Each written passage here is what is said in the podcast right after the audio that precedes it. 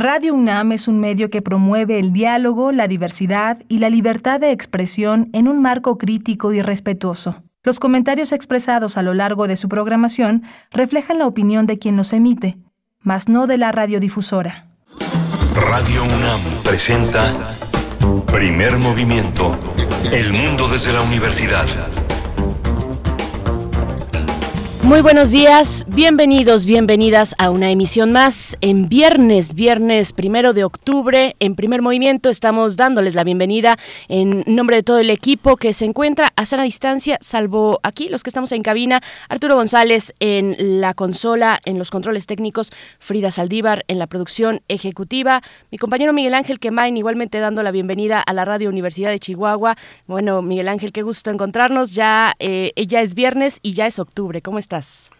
Muy bien, Berenice, muchas gracias. buenos días a todos nuestros radioescuchas, a, los que nos escuchan en Ciudad Cuauhtémoc, Ciudad Juárez y la ciudad de Chihuahua. Tienen tres programaciones distintas. Una sola radio con la diversidad de las eh, poblaciones locales, la radio universitaria, que también está al servicio y haciendo comunidad con los radioescuchas de las comunidades que tienen, que tienen para bien tener esta radio tan importante.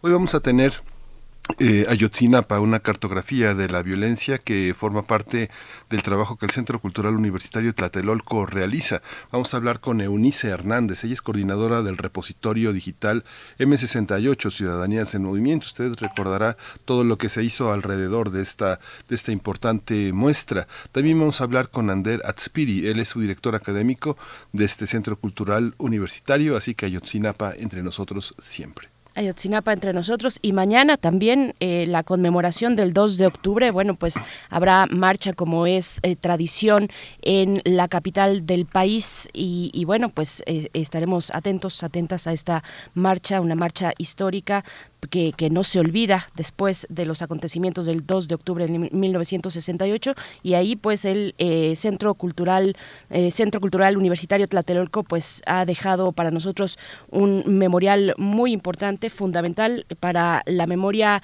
eh, gráfica, la memoria visual de un movimiento como este que no se olvida. Tendremos también el radioteatro porque hoy es viernes y también hay complacencias musicales, hay espacio para complacencias, así es que hay algunas formadas por ahí, vayan dejando en redes sociales sus peticiones. El radioteatro se trata ni más ni menos que de La abeja aragana, es una adaptación de este cuento de Horacio Quiroga. Las voces que escucharemos son de nuestra compañera Violeta Berber, eh, también de Cecilia Esquivel del Servicio Social. El Servicio Social ha hecho una labor magnífica con el apoyo en distintas actividades para este programa, pero especialmente lo han hecho en el radioteatro, así es que bueno, estará Cecilia Esquivel de nuestro Servicio Social, Ángel García, Jimena García y Oreb Cruz. Y vamos a tener un tema, un tema que hemos tenido oportunidad de darle seguimiento, visto desde distintas, distintos miradores.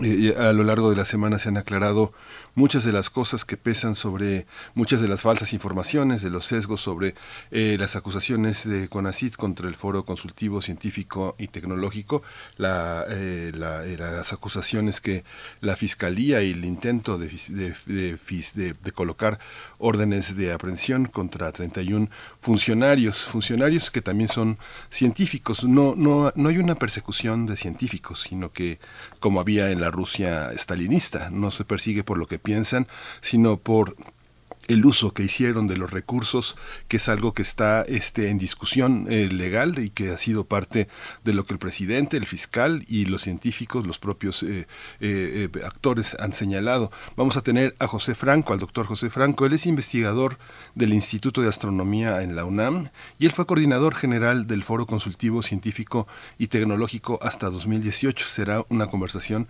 muy interesante. Así es, entre el periodo de 2016 y 2018, así es que bueno, por supuesto, una cuestión que todavía ni siquiera toma los canales judiciales, todavía ni siquiera se ha aceptado por parte de un juez. La Fiscalía hasta el momento pues eh, no ha presentado una nueva petición después de los tres días hábiles que tenía para impugnar la decisión del, segundo, la segunda decisión pues eh, impugnarla, tenía tres días hábiles, tiene todavía la posibilidad de reformular eh, y, de, y de presentar una vez más esta petición de aprehensión contra estos 31 científicos y científicas, pues bueno, ahí está, ahí está la cuestión y estaremos conversando a fondo con uno de sus protagonistas, el doctor José Franco, como bien dices. También tendremos eh, la poesía necesaria esta mañana en la voz y en la selección de Miguel Ángel Quemain.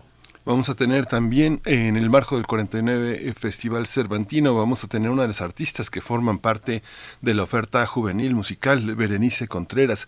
Ella es compositora, guitarrista, cantautora, una artista eh, de, de, tiempo completo. Berenice Contreras va a estar con nosotros en la segunda, en la tercera hora de primer movimiento. Y hacia el final estaremos haciéndoles una invitación, ni más ni menos que con la escritora Sandra Lorenzano, eh, conductora de Violeta y Oro, todas las voces de la Coordinación para la Igualdad de Género de la UNAM, en el estreno de la serie de esta instancia de la UNAM, la SIGU. La SIGU, así son las siglas de la Coordinación para la Igualdad de Género de la UNAM y estará eh, compartiéndonos los detalles del estreno de esta serie que tendrá lugar aquí en Radio UNAM Miguel Ángel. Sí, vamos con la información relacionada con COVID-19, en la información en el mundo, en nuestra universidad y en la parte nacional.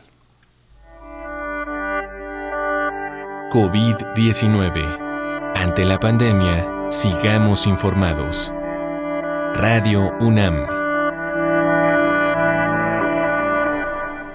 La Secretaría de Salud informó que en las últimas 24 horas se registraron 533 nuevos lamentables decesos, por lo que el número de fallecimientos por la enfermedad de COVID-19 aumentó a 277.505. De acuerdo con el informe técnico ofrecido ayer por las autoridades sanitarias, en ese mismo periodo se registraron 8.828 nuevos contagios, por lo que los casos confirmados acumulados aumentaron en México a 3.664.223, mientras que las dosis de las diferentes vacunas aplicadas contra COVID-19 suman 101.190.484. Los casos activos estimados a nivel nacional por la Secretaría de Salud son 63.660. La Organización Mundial de la Salud pidió a los países del continente americano que apoyen un acuerdo jurídicamente vinculante para afrontar futuras pandemias tras el impacto causado por la COVID-19 en la región. Tedros Adhanom, director general de la OMS, dijo que sobre este tema existe un consenso global emergente. En información de la UNAM, José Francisco Salgado Rodríguez de la Facultad de Estudios Superiores, la FES de Aragón, digitalizó la ciudad de Tenochtitlan para viajar a ella. El objetivo es que mediante una computadora o teléfono móvil se pueda recorrer de forma virtual y apreciar la ciudad de Tenochtitlan como la vieron los españoles cuando llegaron al lago de Texcoco hace 500 años. Su proyecto forma parte del programa México 500. Bueno, lo que no, que no nos ha dado este programa, de verdad, eh, muy, muy nutrido muy amplio, muy diverso y para realizar este recorrido virtual se puede acceder a la página de la FES Aragón www.aragón.unam.mx diagonal FES-Aragón.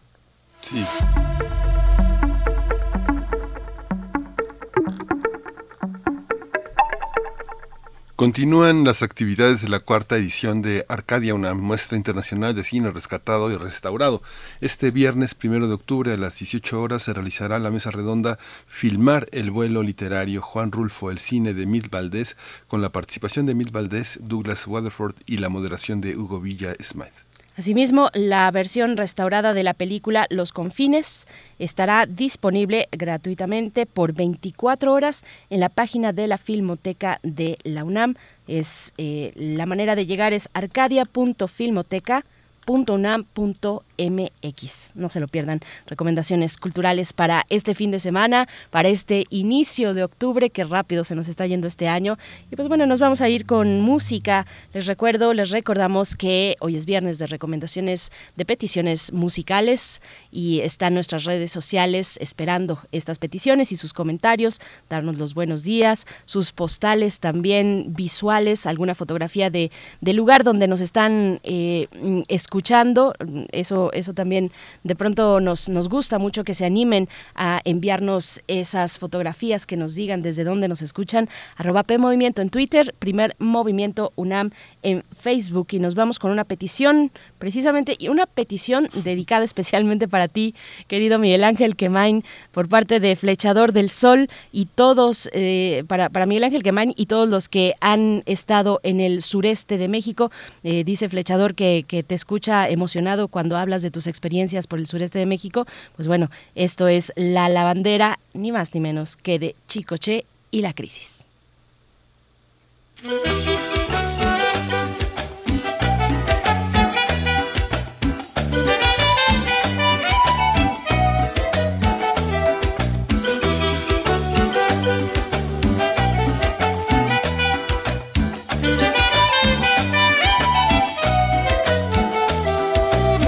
Plata vive el rico, de mugre la lavandera, se conforma con mirar la ropa en la tendedera. Alegre espera el verano, le pide a Dios que no llueva para ella poder secar la ropa de su clientela La lavandera tiene sus penas.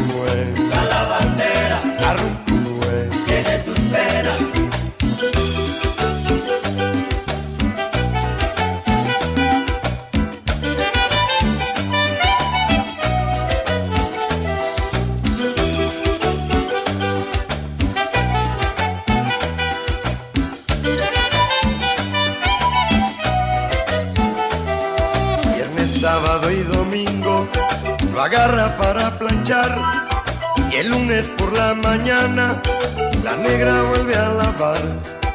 De vez en cuando un tabaco para chacualear el mojado, también para olvidar las penas que la vida le ha dejado. Ay, la lavandera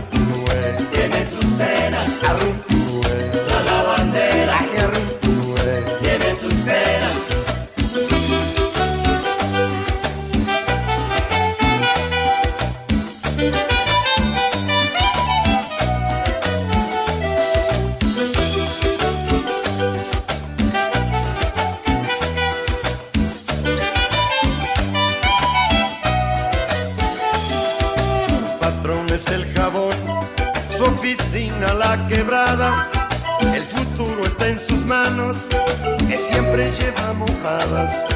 De la plata vive el rico, de mugre la lavandera, se conforma con mirar la ropa en la tendedera. La lavandera tiene sus penas. La lavandera tiene sus penas. Primer movimiento. Hacemos comunidad en la sana distancia.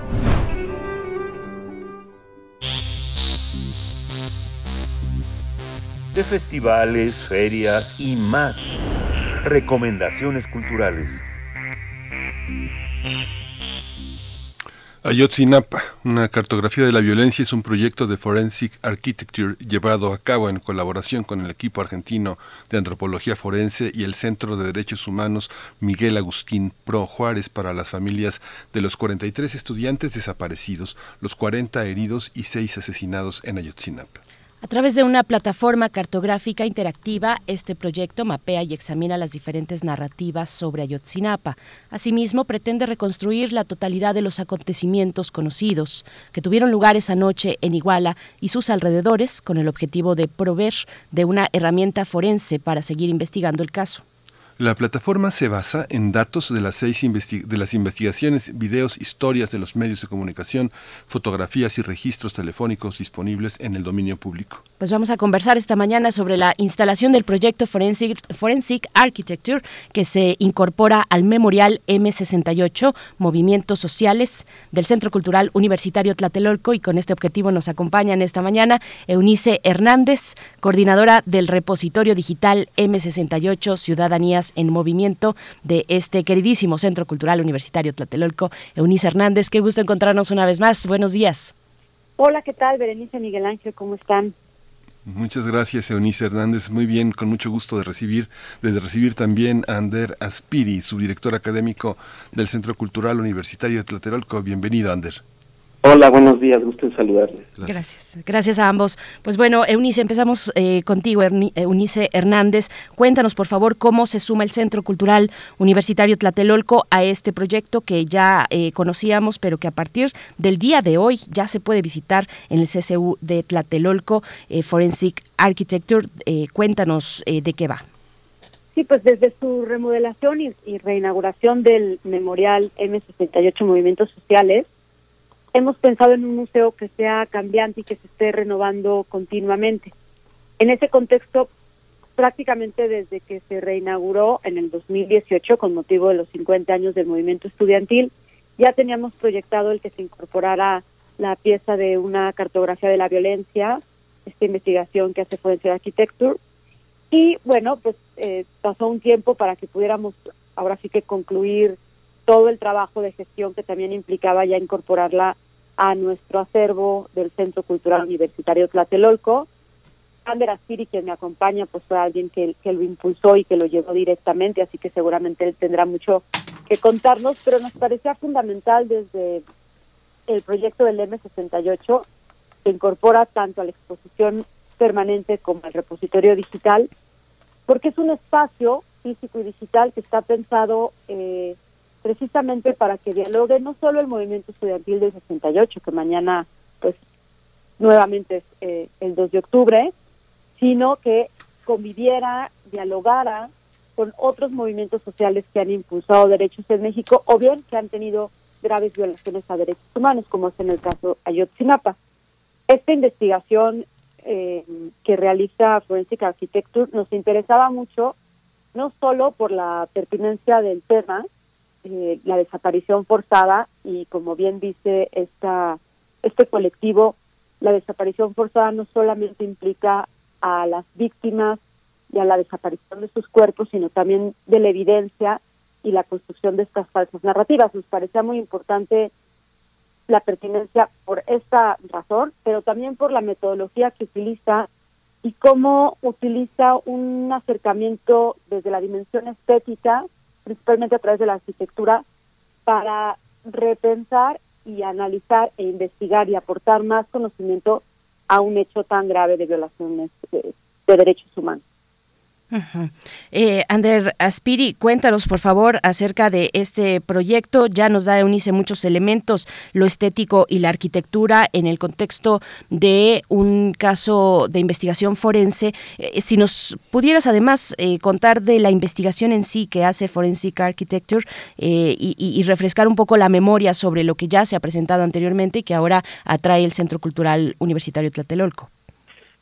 Sí, pues la investigación lo que hace es un, eh, digamos, su mayor aportación, en mi opinión, es su rastreo minuto a minuto de, de lo que pasa con todos los, eh, todas las personas que intervienen, digamos, durante la noche del 26 de septiembre al 27 de septiembre de 2014 en Iguala. Eh, hace una, un mapeo eh, espacial, temporal y de, y de, y de actores que nos permite entender cómo se cómo se vincularon entre sí, qué comunicaciones hubo entre distintos grupos, qué contactos hubo a nivel de calle, a nivel de el control de seguridad oficial, digamos gubernamental, y con ah, elementos del, del, crimen organizado. Y eh, todo este rastreo y todo este, este mapeo lo que nos permite es eh, identificar relaciones, eh, hechos, hechos comprobables y eh, contrarrestar un poco aquello que eh, se llamó la, la, historia oficial, que es algo que a estas alturas está ya bastante desacreditado, y pues demostrar que lo que existe es una violación gravísima de los derechos humanos y que hay colaboración de, de fuerzas estatales para, para realizarla. Eh, todavía hay mucho que aclarar sobre el caso, todavía es importante seguir haciendo memoria sobre el caso y todavía es muy importante seguir exigiendo justicia porque eh, hay, hay, hay muchas incógnitas. Sin embargo, la, investigación de Forensic Architecture, y esto es un poco lo que se despliega eh, espacialmente ahora en el, en el 68, eh, pues nos da ciertas evidencias que nos permiten identificar el caso como lo que es, como, como una participación del Estado en una grave violación de derechos humanos.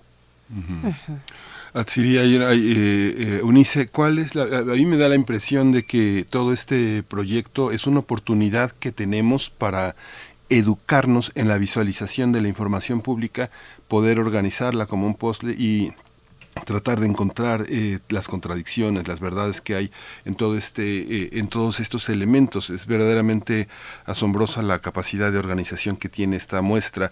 Cuéntanos un poco por qué, por qué la decisión de trabajar solamente con lo público y, y, si te hace sentido el comentario que te hago, cómo, cómo ordenar a partir de Ayotzinapa este, este rompecabezas la vida, la vida de otros acontecimientos que nos, que nos, aco, que nos acongojan también con esa misma intensidad.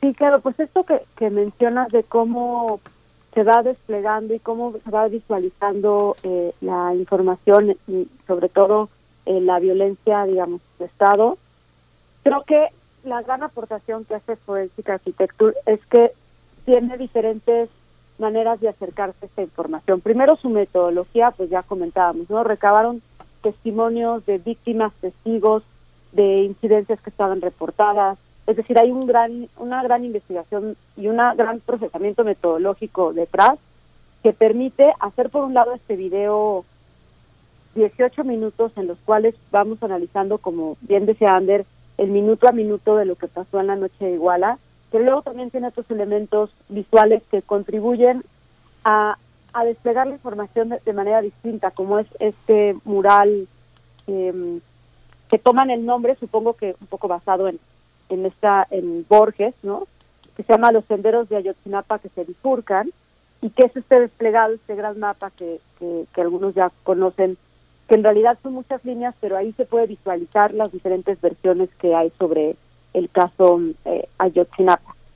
Uh -huh. Y quisiera comentar también algo que, que, creo que es interesante de esta muestra en particular que está en el M68, y es que también está mostra mostrando obras que no se había visto, por ejemplo, en la exhibición del, del MUAC, del Museo Universitario de Arte Contemporáneo, que era una exposición mucho más grande sobre todo el trabajo de, de Forensic Architecture, no solamente con respecto a Ayotzinapa, sino otros casos en el mundo. Pero aquí lo que estamos mostrando es la investigación casi completa. Y hay dos videos que a mí me parecen muy importantes porque justamente lo que hace este colectivo, este, este centro de investigación, es eh, pues reconstruir lo que pudieron haber visto algunas cámaras de seguridad, que son evidencias que se que se perdieron, ¿no? Así le llaman eh, los videos destruidos de las cámaras del Palacio de Justicia. Uno de los ataques en contra de los estudiantes precisamente fue enfrente de este edificio público y este material se, se destruyó, no se conoce el, había, citaron que había errores, digamos, de técnicos y que este video pues terminó destruyéndose y ellos a partir de la arquitectura hacen un, una visualización de qué es lo que podría haber captado con respecto a, al caso y a través de los diferentes testimonios. También pues son estas pruebas que a veces no, no están y que hay que reconstruirlas. Por eso toman mucho esta idea de la estética forense o como ayer decían también contraforense, ¿no? Y otro sí. que tienen también muy interesante es este video eh, también pensando en qué es lo que pudo haber observado el agente militar. Hay hay testimonios, hay datos de que hubo un agente militar observando los hechos y obviamente no se conoce su, su versión, pero sí a partir de las diferentes eh, pues investigaciones han logrado eh, pues tener una aproximación de lo que pudo haber observado este agente militar, ¿no? Entonces también esta ausencia de pruebas, estos estos huecos que nos quedan. Entonces creo que ahí eh, lo que deja pensando en todos los demás movimientos sociales, pues también son diferentes metodologías y estrategias para contrarrestar la desinformación en el mejor de los casos y el ocultamiento de información en, en pues en claros casos y nosotros que venimos trabajando diferentes temáticas desde el 68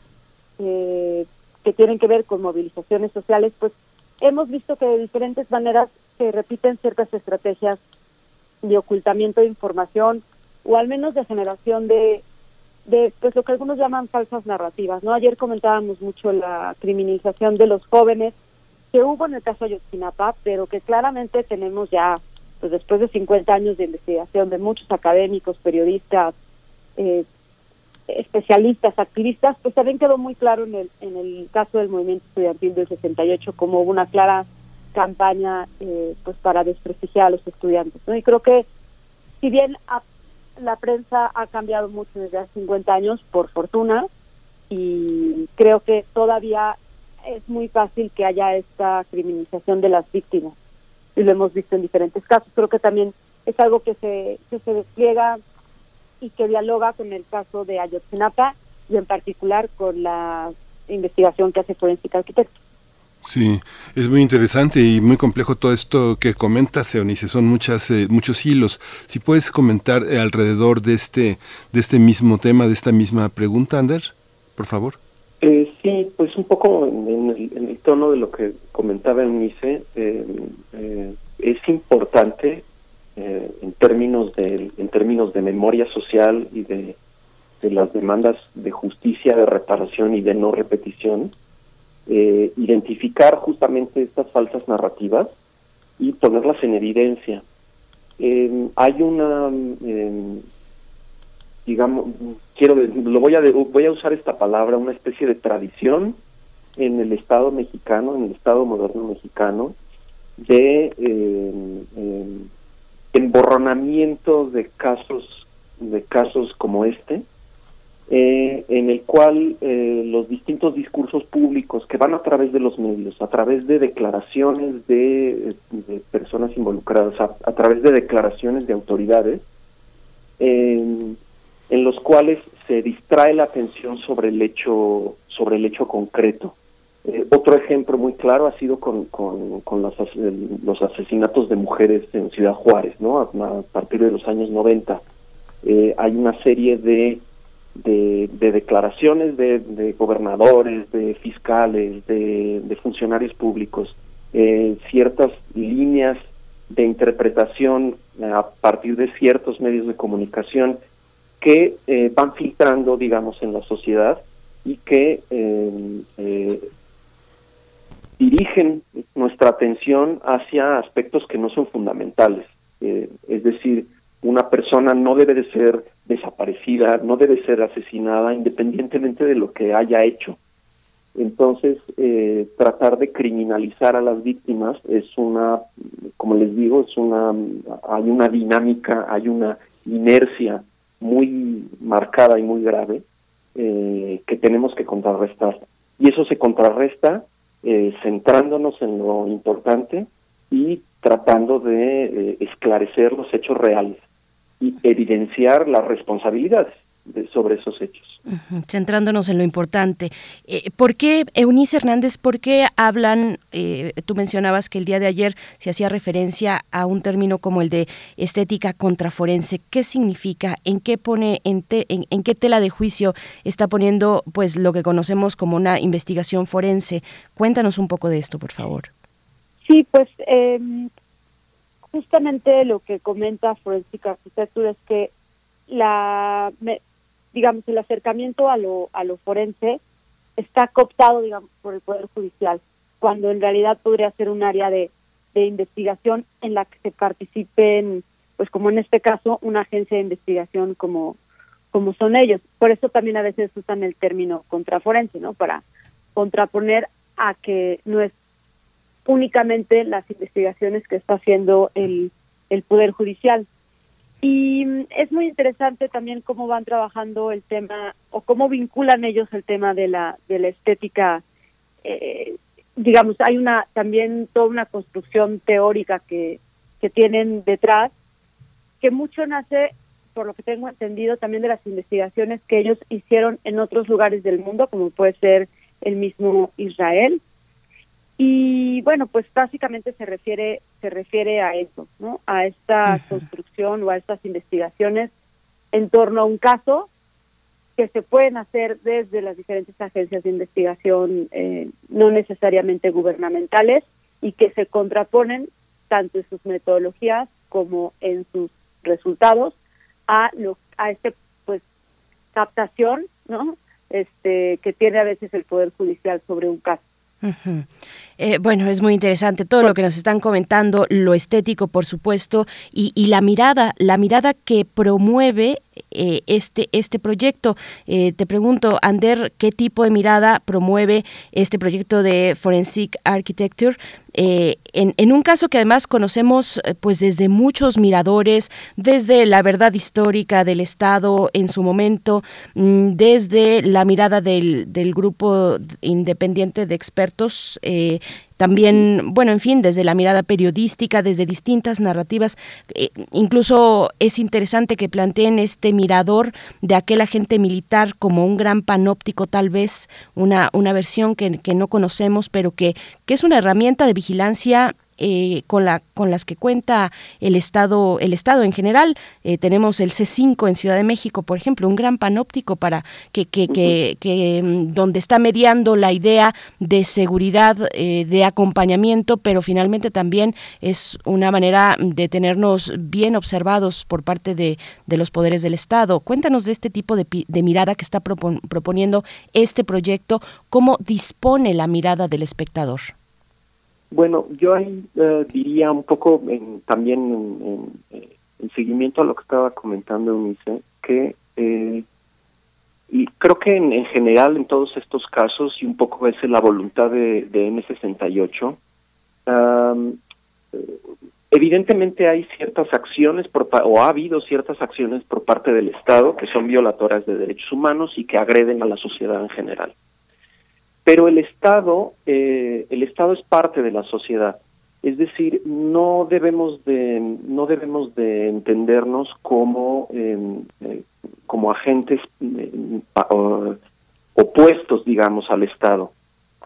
Eh, el Estado es parte de la sociedad y estamos todos involucrados con un estado de cosas, pero también con el ejercicio gubernamental. Entonces, lo mismo que la, la, actividad forense no debe de ser monopolio del Estado o de los gobiernos, eh, asimismo la participación y el debate público no debe de ser monopolizado por determinados agentes. Entonces, todos somos, todos somos eh, posibles actores, todos somos posibles dialogantes, digamos, y todos tenemos ciertas responsabilidades a nivel social. Eh, en ese sentido, la mirada que está de alguna manera proponiendo Forensic Architecture es eh, no nos cerremos a, a, discursos únicos, tratemos de esclarecer los hechos, tratemos de discernir la verdad y hagamos, digamos, colectivamente, como sociedad, eh, el trabajo que nos corresponde. Eh, protejámonos a nosotros mismos, no permitamos que estas cosas sucedan y eh, reclamemos las responsabilidades a quienes eh, a quienes identifiquemos que las tienen. Eso es súper importante eh, e insisto no mm, el estado no es una eh, no es un ente separado de la sociedad eh, y aunque en algunas ocasiones el estado agreda a la sociedad como es el caso de Ayotzinapa porque no solo eh, hay una desaparición forzada a un grupo de estudiantes y hay una serie de asesinatos a un, a un grupo de personas, sino que eso es una agresión a la sociedad en su conjunto. Eh, eso nos vulnera a todos y debemos de exigir el esclarecimiento de la verdad y debemos de exigir justicia. Y ahí hay una participación eh, colectiva que es fundamental. Esa es un poco la mirada que está eh, proponiendo Forensic Architecture, es decir, no monopolicemos los discursos, no monopolicemos la investigación, eh, abramos el debate, identifiquemos la verdad. Uh -huh. Hay un aspecto, Eunice, que tú señalaste y señalaste la parte de los medios. El proyecto tiene eh, muchos, muchas entradas y salidas, puentes, bisagras que, que, en la que están siempre presentes los medios. Sin embargo, eh, siempre hace falta distinguir las distintas narrativas que vienen en exclusiva desde los medios y que orientan la, la, percepción, que es toda una idea muy discutible y muy polémica sobre la influencia de los medios en la opinión pública. Tenemos un siglo XX atrás que ha discutido la influencia de los medios, eh, la, la, recepción, todas las teorías que hay alrededor. ¿Cómo entender los medios? Eh, esto todavía la narrativa alrededor de los medios está incompleta. ¿Cómo construir ese, ese borrador? ¿Cómo lo, cómo lo perfilas? ¿Qué, ¿Quiénes son los medios que hablaron de Ayotzinapa y cuál es la narrativa predominante? ¿Cuáles son las narrativas predominantes sobre el tema en los medios? ¿Cómo se ha modificado? Sí, bueno, eso requeriría también hacer un diagnóstico, digamos, general de los medios, eh, creo yo, y también no solo de los medios nacionales, sino también internacionales. Pero efectivamente, como tú mencionas, pues, y como ya decía Ander, hay varios agentes que, que, contribuyen o que están vinculados en esta generación de diferentes narrativas, ¿no? Y los medios, pues sin duda alguna son una de ellas. Yo creo que algo que pasó, pasó en el caso Ayotzinapa, en particular, es esta eh, versión, digamos, de la verdad histórica, que, que en sí mismo es un concepto complicado y el Estado lo incorporó en su lenguaje hacia los medios y los medios a su vez pues lo replicaron, ¿no? Y qué es qué es esta pues sí, esta idea que tenemos que, que, creo que ha permeado más en el, en la sociedad de que los estudiantes fueron eh, quemados en un, y encontrados, ¿no? Y creo que esa ha sido una de las principales pues tendencias que justamente se ha puesto entredicho desde otros organismos en términos del caso Ayotzinapa, ¿no? Y en términos, digamos, ya más generales, pues sí, el papel de los medios se ha ido transformando a lo largo de, del tiempo, hablando de los últimos 50, 50 y tantos años, que digamos es el marco donde vive mucho el M68, pues porque habla de los movimientos sociales a partir del 68 sí creo que ha habido una gran una gran transformación eh, de, pasamos de esta prensa pues al servicio del Estado prácticamente a una prensa mucho más libre y también a muchas estrategias de la misma sociedad que empieza a utilizar los medios de comunicación. Eh, pienso mucho, por ejemplo, en el, en el movimiento Yo Soy 132, ¿no? Que, que hay una protesta clara de estudiantes diciendo, no, somos somos más y somos nosotros, ¿no? Los que lo organizamos, no es un, esto no es un evento que no, que fue causado por pseudo estudiantes y justamente utilizaron los medios para divulgar estos videos que dan origen a este movimiento. Creo que también hay una nueva utilización de los medios. El mismo movimiento estudiantil creó sus propios medios de comunicación para dar a conocer sus demandas y su pliego petitorio utilizamos, utilizó mucho la gráfica, utilizó mucho las canciones de protesta para contrarrestar a este a este gran monopolio de las narrativas. Y creo que es una de las grandes reflexiones que, que el museo invita a hacer a los visitantes, porque los vemos presentes en diferentes momentos. Y lo grave es que, aunque con diferentes matices, pues vemos que sigue existiendo en casos mucho más contemporáneos como es el caso de Ayotzinapa.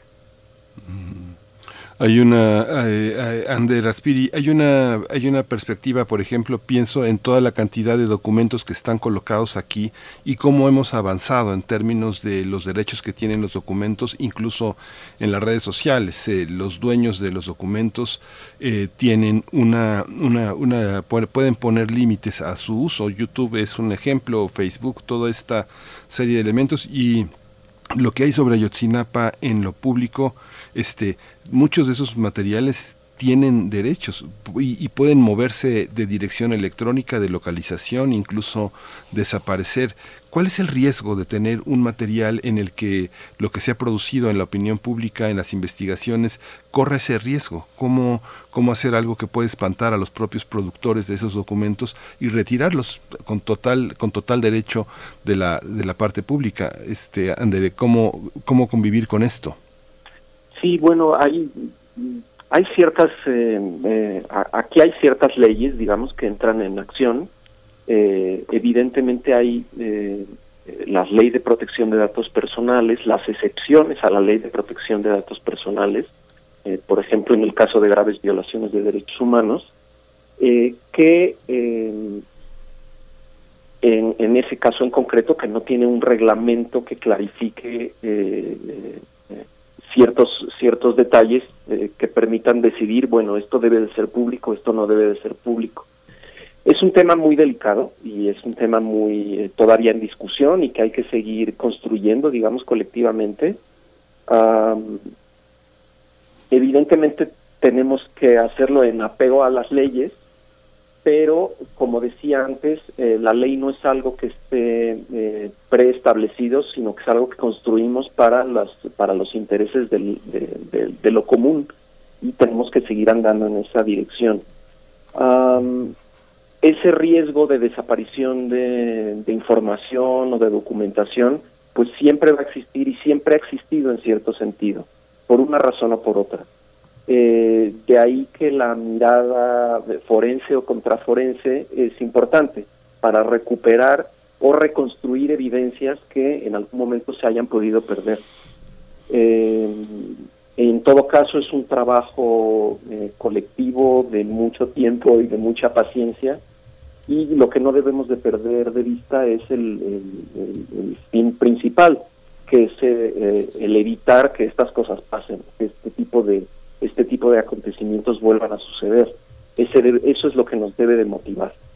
Eh, insisto, siempre con apego a la ley, pero eh, eh, hay aspectos de la ley que todavía están abiertos, que todavía se pueden discutir y que hay que delimitar, es decir, quién sanciona cuándo se debe de eh, eh, ocultar o no una información. Esto es, eh, esto es algo que no siempre está tan claro como debería. Ay, Ander Aspiri, pues pones ahí elementos bien, bien complicados. Hace un momento, en la intervención anterior, decías algo así como el debate público no debe ser acaparado únicamente por un ente del gobierno. Lo ponías en esa distinción de, de frente al Estado que supone eh, sociedad, territorio, digamos, esta definición muy, muy, muy clásica, muy, muy sucinta del Estado, territorio, eh, gobierno y sociedad, eh, que no debe ser el debate público acaparado. Me parece, que, bueno, yo estoy muy de acuerdo, pero también tengo una parte muy autocrítica con eso eh, porque porque es, es, un tema relevante y es un tema complejo eh, nosotros estamos aprendiendo actualmente desde los medios de comunicación Cómo, cómo, abordar cierto, cómo el tratamiento y cómo, cómo dar un tratamiento a una información eh, que está en curso, una información judicial. Creo que hay una reflexión respecto a que hemos hecho daño eh, cuando nos lanzamos, por ejemplo, a enjuiciar personas que todavía no han sido sentenciadas, eh, como, o, o, bueno, no tienen una resolución eh, respecto a su inocencia o culpabilidad sobre un acto, incluso peor aún con las víctimas. Peor aún lo pongo pues por el daño que está eh, dirigido hacia las víctimas, pero es igualmente relevante cuando se trata de la persona que presuntamente cometió al, algún hecho ilícito y más con las formas de justicia que tenemos en este país. Cuéntanos un poco de esto, de, de, de esta cuestión, cómo, cómo están viendo ustedes eh, pues el rasero con el que actualmente estamos o, eh, emitiendo una opinión en los medios sociodigitales, por ejemplo, no eh, con este tema y en general es apuntar hacia nuestra forma de convivencia a través del diálogo, del debate, de la opinión pública, de los temas que nos importan a todos y a todas. Ender. Eh, eso también es un debate interno en, dentro del Centro Cultural Universitario Tlatelolco, porque somos un espacio de memoria y entonces evidentemente es, eh, bueno, ¿cómo construimos esa memoria? ¿Desde dónde? ¿Quién tiene voz? Eh, ¿Quién, ¿A quién le damos voz y a quién, eh, a, aún queriendo darle voz, no conseguimos darle voz? Entonces, evidentemente estamos todos sujetos al error. Eh, y hay que tenerlo muy claro y, y, creo que es muy importante ser abiertos en ese sentido. Es decir, es importante que cuando cuando cometemos errores lo reconozcamos públicamente porque lo podemos o sea nos puede pasar. Y eso lo traslado también a los medios de comunicación. Es decir no pasa nada con corregir los errores no es un no, no es grave. Eh, lo importante es eh, pues eso el esclarecimiento de la verdad. Eh, para nosotros en Tlatelolco mmm, nuestro interés es eh, ser un lugar donde eh, las voces las distintas voces puedan ser escuchadas. Es decir, que procuramos ser eh, no editorializar, digamos, los contenidos que, tenemos en los espacios de exhibición, en, nuestras actividades, en nuestros, nuestro programa público, no editorializar, sino ser un poco la mesa, poner la mesa para la discusión de distintos agentes, de distintas personas y dar libertad, digamos, eh, de, de expresión y de debate. Ese sería nuestro punto de partida. Insisto, podemos cometer errores, pero lo importante es que cuando lo hagamos lo reconozcamos públicamente y corrijamos. Eh, eso, eso se puede hacer. Por supuesto. Eh, es, es, complicado, efectivamente, pero creo que eh, lo que nos debe de motivar es justamente construir colectivamente una, una sociedad más justa claro. Eunice Hernández, sí, y, estamos ya con pocos minutitos para el cierre y también para que, además de lo que quieras agregar en este tema, Eunice Hernández, eh, contarnos un poco eh, qué va a encontrar el visitante que se acerque de manera presencial al Centro Cultural Tlatelolco a ver esta muestra. Eunice.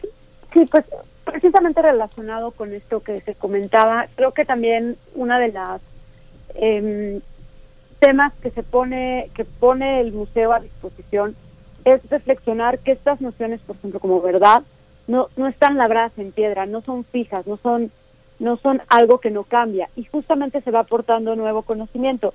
Muchas veces no necesariamente son errores, simplemente la investigación se va nutriendo pues de diferentes lugares y por lo tanto en el caso específico del museo como un lugar de enunciación es una de las lecciones que nos dejó tener un memorial desde el 2000 siete, o sea, hace 10 años, hasta ahora, que necesariamente se ha incorporado nueva investigación. Y por eso lo pensamos como algo cambiante, como algo que se transforma. Eh, pensando no solamente en que el visitante va a ver la cartografía de, la violencia, Ayotzinapa, cartografía de la violencia de Forensic Architecture, también va a dialogar con otras piezas.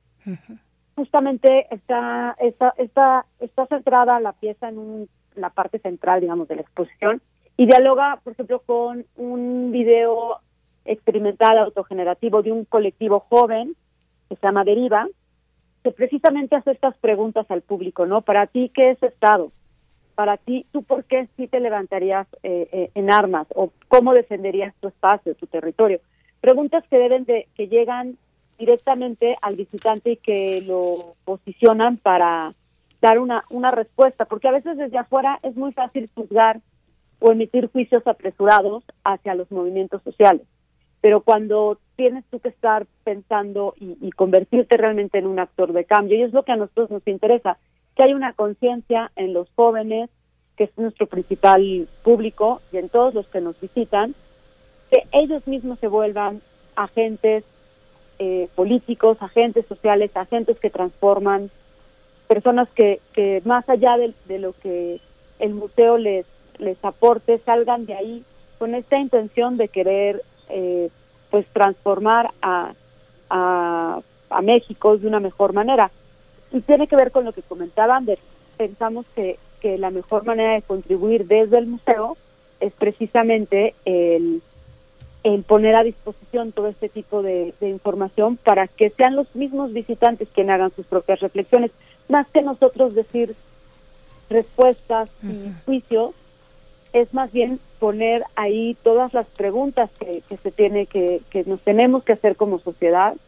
Por supuesto no son todas, pero sí intentar hacer un pues un diálogo a partir de estas preguntas que creo que son necesarias que nos hagamos desde diferentes espacios, porque el museo es uno solo, los medios de comunicación son otros, el Estado que además pues no es, un, no es nada más un bloque, sino tiene diferentes áreas también. Y creo que es, es así como se tiene que, ir tejiendo pues este diálogo, que sin duda no es fácil, pero también, insisto, pese a todo, desde 50 años para acá, sí ha habido un cambio y creo que también sería bueno reconocerlo, porque eso nos empodera como sociedad. Claro. Sí, pues muchísimas gracias a los dos. Ha sido verdaderamente una, una, una, una, eh, una probada de algo que es eh, muy importante, que tenemos que seguir, ver y rever. Eunice Hernández, coordinadora del repositorio digital M68, Ciudadanía en Movimiento del Centro Cultural Universitario de Tlatelolco. Muchas gracias, qué responsabilidad, felicidades, mucha vida. Gracias, Ander Aspiri, subdirector académico del Centro Cultural Universitario Tlatelolco. Seguimos, seguimos al habla y analizando todo este universo fascinante. Muchas gracias. Muchas gracias. Hasta pronto. Gracias a ambos. Bueno, y mañana es 2 de octubre además. Vamos, vamos, vamos con nuestro radioteatro. Son las 7 con 52 minutos. Nos vamos a ir rápidamente con esta adaptación de La abeja aragana de Horacio Quiroga. Las voces que escucharán son de Violeta Berber, Cecilia Esquivel de nuestro servicio social, Luis Ángel García, Jiménez García y Oreb Cruz. Esta es, una adaptación del libro eh, que se encuentra editado por Editores Mexicanos Unidos en el 2018. Vamos a escuchar y con esto nos despedimos de la Radio Universidad de Chihuahua, porque luego del radioteatro nos vamos directo al corte, pero seguimos aquí después en primer movimiento hasta las 10 de la mañana. Primer movimiento. Hacemos comunidad en la sana distancia.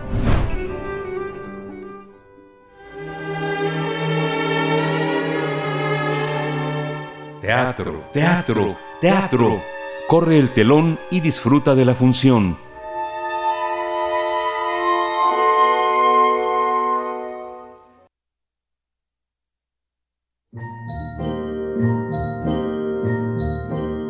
La abeja aragana, por Horacio Quiroga. Editorial, Editores Mexicanos Unidos, Argentina, 2018. Había una vez, en una colmena, una abeja que no quería trabajar. Recorría los árboles, uno por uno, para tomar el jugo de las flores, pero en lugar de conservarlo para convertirlo en miel, se lo tomaba todo. Era pues una abeja aragana que zumbaba muerta de gusto de flor en flor, mientras las otras se mataban trabajando. Como las abejas son muy serias, comenzaron a enojarse con la abeja aragana. Decidieron ir a quejarse con la abeja reina, quien la hizo mandar llamar. Compañera, es necesario que trabajes, porque todas las abejas debemos trabajar. Pero Su Majestad, yo me paso todo el día volando y me canso mucho. No es cuestión de que te canses mucho, sino de que trabajes, aunque sea un poco. Es la primera advertencia que te hago. Y así, la reina lo dejó pasar. Pero la abeja aragana no se corregía, así que la volvieron a mandar a llamar y le dijeron, Hay que trabajar, hermana. Por favor, Uno de estos días lo voy a hacer. no es cuestión de que lo hagas un día de estos, sino mañana mismo. Acuérdate de esto. Es la segunda advertencia que te hago. y lo dejaron pasar. Pero se repitió la misma cosa con la abeja aragana y la volvieron a mandar a llamar. Pero esta vez antes de que la reina le dijera algo, la abeja exclamó, Sí, sí, sí, Su Majestad. Ya me acuerdo de lo prometido. No es cuestión de que te acuerdes, sino de que trabajes. Hoy es viernes. Pues bien, trata de que mañana sábado traigas una gota de miel siquiera. Es la tercera y última advertencia que te hago. y lo dejaron pasar. Pero el sábado pasó en vano como todos los demás días, con la diferencia de que al caer el sol, el tiempo se descompuso y comenzó a soplar un viento muy frío. La aragana voló apresurada hacia su colmena, pero cuando quiso entrar, desde adentro se escuchó la orden de la reina. ¡No dejen pasar a la aragana! Y diciendo esto, la guardia real empujó a la aragana y le cerraron el paso. Yo quiero entrar. Esta es mi colmena. Esta colmena es de abejas trabajadoras. No hay espacio para araganas. Mañana sin falta voy a trabajar. No hay mañana para las que no trabajan. Y dicho esto, fue expulsada. La aragana voló un rato en la fría noche, hasta quiso cubrirse con una hojita, pero no pudo. Tenía el cuerpo entumecido por el aire, no podía más. por lo que cayó al suelo al tiempo que comenzaban a caer gotas de lluvia. Ay, mi Dios. Va a llover y me voy a morir de frío. Entonces, arrastrándose y trepando de ramita en ramita, volvió a la entrada del panal. Perdón, déjenme entrar. Ya es tarde. Tengo sueño. Es más tarde aún. Y los guardias le echaron. Temblando de frío y con las alas mojadas, la abeja se arrastró y se arrastró hasta llegar a un agujero en la tierra, en el que cayó. Y al llegar al fondo se encontró con una culebra. Y pensó que como las culebras comen abejas, ese era el fin. Piedad, por una última vez, me voy a morir. ¿Qué tal, abejita? Has de ser muy trabajadora para estar aquí a estas horas. Sorprendida por la amabilidad de la culebra, la abeja la volteó a ver, sintiendo culpa por el halago que acababa de recibir. No, no trabajo. Si estoy aquí es porque me echaron y yo tengo la culpa. Hmm, Siendo así, voy a quitar del mundo a un mal bicho como tú. Te voy a comer, abejas. No es justo, no es justo. Usted solo me come porque es más fuerte que yo. Tampoco fue justo para tus compañeras que seas tan haragana mientras ellas trabajan todo el día. Si hace eso, si me come, entonces es menos inteligente que yo. Yo, menos inteligente que tú, haragana. Un momento. Yo no puedo hacer eso. Es verdad. Pero puedo hacer algo que nadie más puede. Desaparecer. Entonces, la culebra para demostrar que era mejor y más inteligente que Aragana, salió a buscar una semillita de eucalipto, porque tiene forma de trompitos, y al volver le mostró a Aragana cómo podía hacerlo bailar. Esto es algo que ninguna abeja podría hacer. Gano yo y te como. ¿No me vas a hacer nada? Como Aragana era muy buena para eludir el trabajo y que nadie la viera, pudo esconderse entre unas hojitas de hierba mala, con mucho cuidado de no tocarlas. La culebra apenas se dio cuenta de cuando Aragana había desaparecido, y por más que la buscó, no la encontró. Bueno, me doy por vencida. Ese sí es un truco de verdad. ¿En dónde estás? ¿De verdad desapareciste? Es más inteligente evitar los problemas. Yo solo usé mi inteligencia una vez y fue para salvarme la vida. Nada hubiera ocurrido si trabajara desde el principio. Déjeme volver, por favor. No. Yo tengo palabra. ¿Puedes pasar la noche aquí? Aragana salió de entre las hierbas saludando con una de sus patitas. La culebra ya no dijo nada, aunque quedó muy irritada con su derrota, y ambas se fueron a dormir. Fue una noche larga fría. La Aragana solo pensaba en lo calientito y cómodo que era dormir en el panal y entonces lloró en silencio. Al día siguiente, el sol salió y el clima ya se había compuesto. La abeja Aragana voló y voló hasta llegar a donde estaba su panal. Y entonces le dijo a la reina, Es más inteligente evitar los problemas. Yo solo usé mi inteligencia una vez y fue para salvarme la vida. Nada hubiera ocurrido si trabajara desde el principio. Déjeme volver, por favor. La reina lo dejó pasar. Y desde ese día en adelante, ninguna otra recogía tanto polen, ni hacía tanta miel como Aragana. Y siempre que podía, decía, Trabajen, compañeras. Piensen que la satisfacción del logro colectivo es mayor que el agotamiento individual.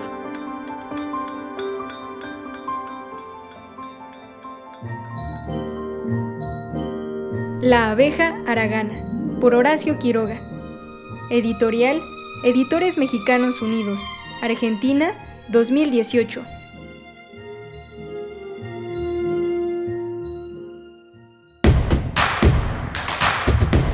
Síguenos en redes sociales. Encuéntranos en Facebook como Primer Movimiento y en Twitter como arroba PMovimiento. Hagamos comunidad.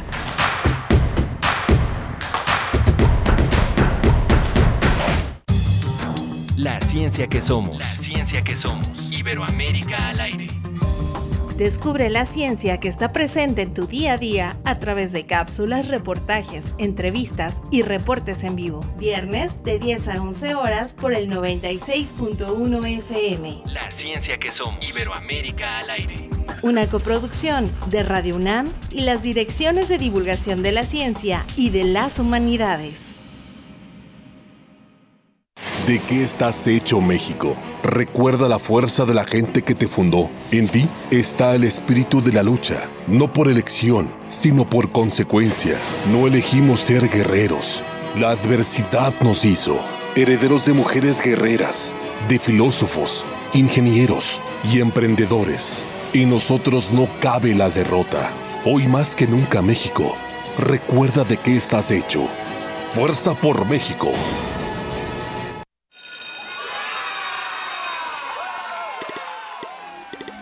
Llegó el momento. Regresamos a la escuela. Usemos más los espacios abiertos. En los espacios comunes está señalizado el sentido del tránsito y en las sesiones de educación física, lávense las manos antes y después de las actividades. Eviten el contacto físico. Propicien actividades individuales. Porque es un lugar seguro, regresamos a la escuela. Gobierno de México. Es muy tedioso hacer siempre lo mismo. No dejes que el aburrimiento apague tu imaginación. Escucha Escaparate 961 con los eventos culturales del momento. Viernes a las 15:15 horas por Radio UNAM. Entretenimiento y cultura. Radio UNAM. Experiencia sonora. Te invitamos a seguir la transmisión del curso Dostoyevsky, el mejor novelista de todos los tiempos, a 200 años de su nacimiento, que impartirá el doctor Eloy Urroz. Ojalá que me acompañen en esta serie sobre la vida y obra del más grande novelista de todos los tiempos, Fyodor Mikhailovich Dostoyevsky. Todos los miércoles, del 6 de octubre al 17 de noviembre a las 17.30 horas a través del canal de YouTube de culturaendirecto.unam. Más información en grandesmaestros.unam.mx o escríbenos a grandesmaestros.unam.mx. No te lo pierdas.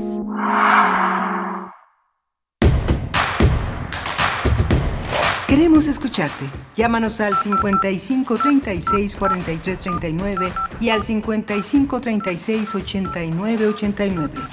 Primer movimiento. Hacemos comunidad. Hola, buenos días. Ya son las 8 de la mañana con 5 minutos. Estamos enlazados a la radio Nicolaita en este esfuerzo de la red de radio universitaria en la que nos conectamos con las principales radiodifusoras del país en un esfuerzo compartido en una selección que hacemos de tomar, reciclar, darle vida a nuevos materiales, pero en primer movimiento estamos enlazados de 8 a 9 de la mañana con la radio Nicolaita en este panorama tan importante de la radio en Michoacán.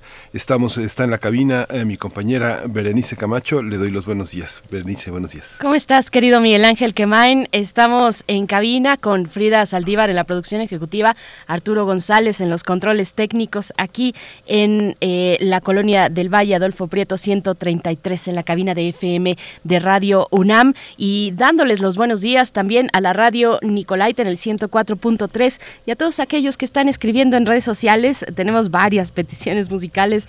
Eh, gracias por hacernos llegar eh, pues sus complacencias. Daniel Servín dice por aquí, lo que sea de los cojolites es buena. Iracema también nos pone una petición. Eh, Miguel Ángel G. Mirán dice, él, él es fiel a Peter Gabriel. Yo también lo soy, Miguel Ángel G. Mirán. En eso coincidimos, Peter Gabriel, cualquiera de Peter Gabriel, pues bueno, estaremos sacando a lo largo de esta emisión de viernes ya primero de octubre sus, sus complacencias musicales. Y bueno, nos dice Flechador del Sol, mm, bienvenido octubre 2021 a disfrutar el otoño, noches más largas, días más cortos, la luna de octubre, la más hermosa, que así sea siempre en compañía de Radio UNAM, llega horario de invierno, ya llega el, horario de invierno. Bueno, refrancito igualmente dice, buen y templado día, qué importante iniciativa. Eh, y es que acabamos de hablar acerca de Ayotzinapa, una cartografía de la violencia que eh, el Centro Cultural Universitario Tlatelolco pues eh, toma, dispone a partir de la mm, investigación de Forensic Architecture, esta investigación que ya se había dado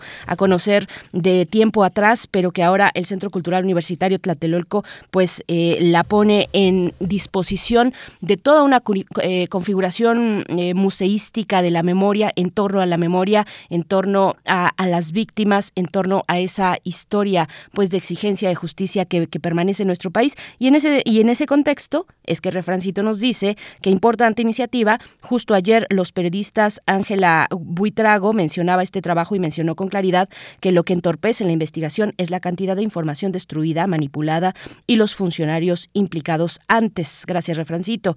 Eh, nos dice Luis Javier, excelente viernes y nos manda una postal, una imagen, una fotografía desde el Deportivo Oceanía donde nos está escuchando. Bueno, qué bonito se ve por allá.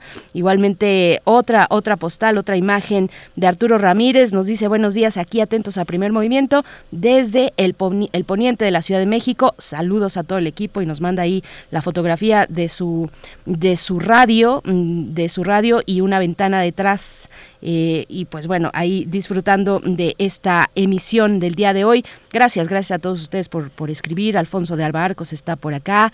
Sue también, Sue 8224 está también atenta a esta transmisión. Y bueno, son las 8 con 8 minutos de la mañana. En este momento vamos a, a tener durante esta hora, Miguel Ángel, pues un tema fundamental. Le hemos dado seguimiento desde distintos ángulos, con distintas perspectivas a las acusaciones de CONACIT eh, contra el Foro Consultivo Científico y Tecnológico y estará con nosotros el doctor José Franco. Él es investigador del Instituto de Astronomía y fue coordinador general del Foro Consultivo Científico y Tecnológico entre el periodo de 2016 y hasta 2018, Miguel Ángel. Sí, ha sido un tema que, nuevamente eh, eh, responde a toda esta visión de polarización. Hay, un, hay muchos, eh, muchas noticias falsas, muchos sesgos en la información. Hay un grupo hay un grupo mediático muy importante que lo que ha declarado es persecución a científicos esto no ha sido una persecución a, científicos por ser científicos. No es el mundo estalinista que, eh, persiguió incluso a músicos como Shostakovich, por ejemplo. No, sino que lo que está en juicio es la manera como administraron los recursos del foro consultivo.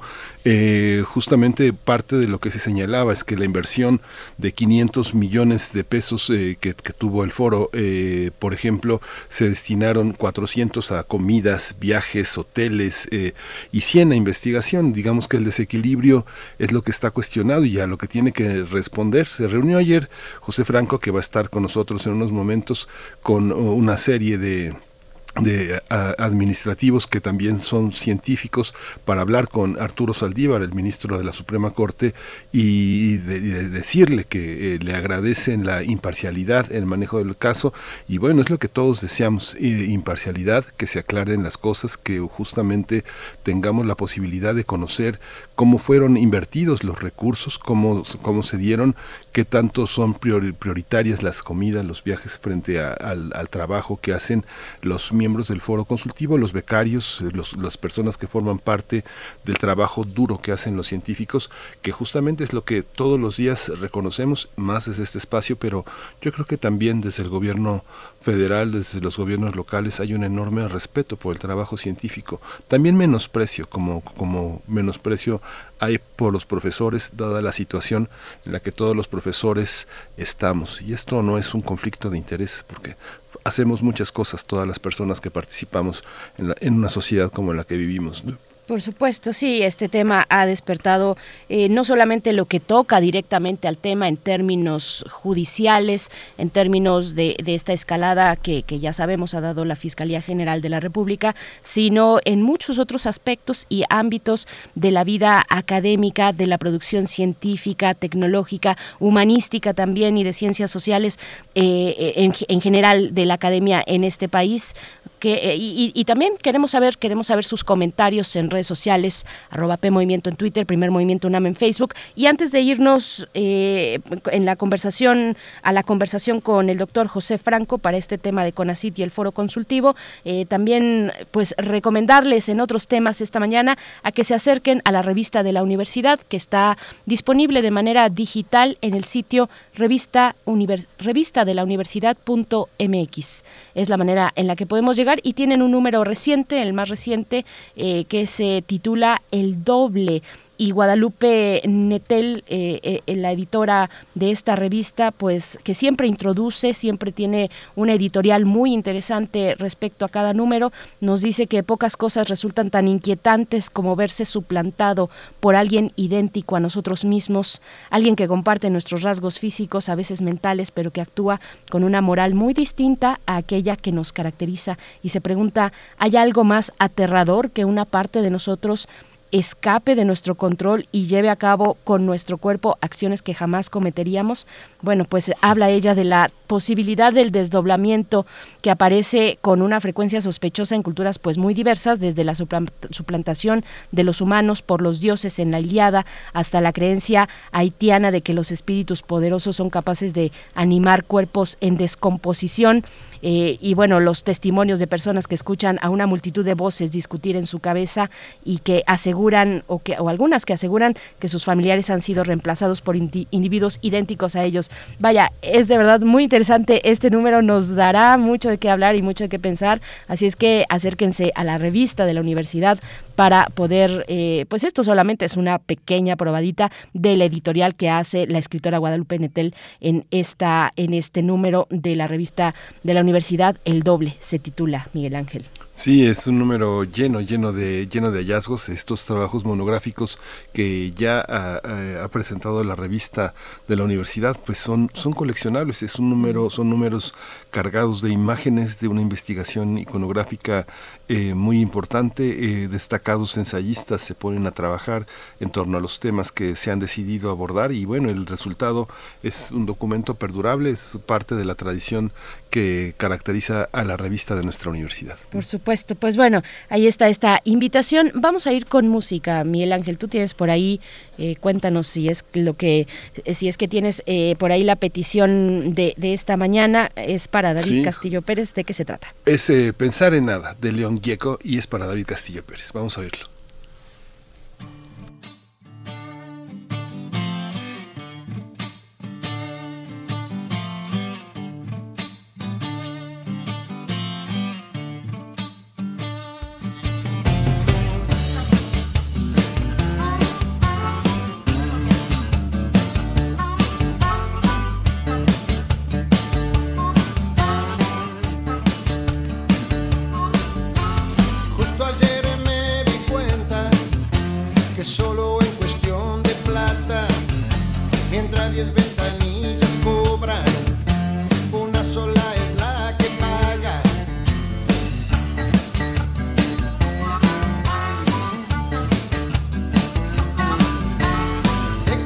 piensa la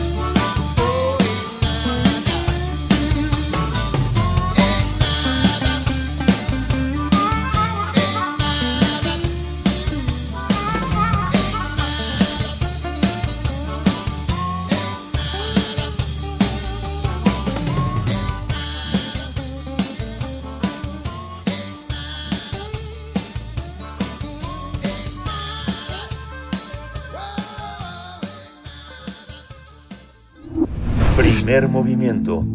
Hacemos comunidad con tus postales sonoras. Envíalas a primermovimientounam.gmail.com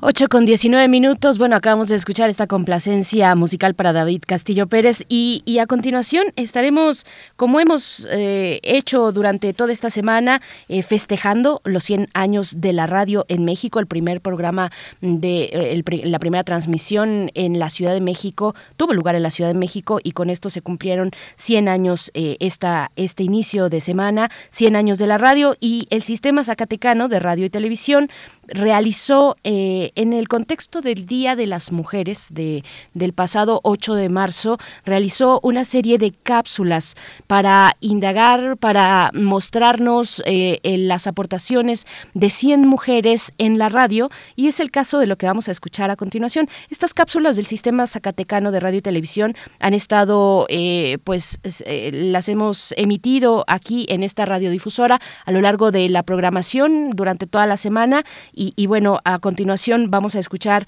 el, eh, pues el perfil, el trabajo muy importante, muy valioso de Elia Baltasar, periodista, una periodista que, bueno, ustedes la conocen porque eh, actualmente está en el IMER, pero ha realizado pues un sinfín de importantes actividades periodísticas. Ella es periodista desde 1988, cofundadora de la red de periodistas de a pie, que es una red no solamente eh, nacional, digámoslo así, sino también internacional. Tiene colaboración la red de periodistas de a pie con periodistas de, de muchas partes del mundo, eh, especialmente de la región latinoamericana, de los Estados Unidos también. Así es que bueno, Elia Baltasar, eh, eh, cofundadora de esta de este importante esfuerzo periodístico eh, independiente. Ella también ha sido reportera, editora, jefa de redacción y jefa de información, así como colaboradora, colaboradora en medios locales. Así es que, bueno, vamos a, vamos a, escuchar pues el perfil y los aportes a la radio de alguien, de una mujer periodista como Elia Baltasar.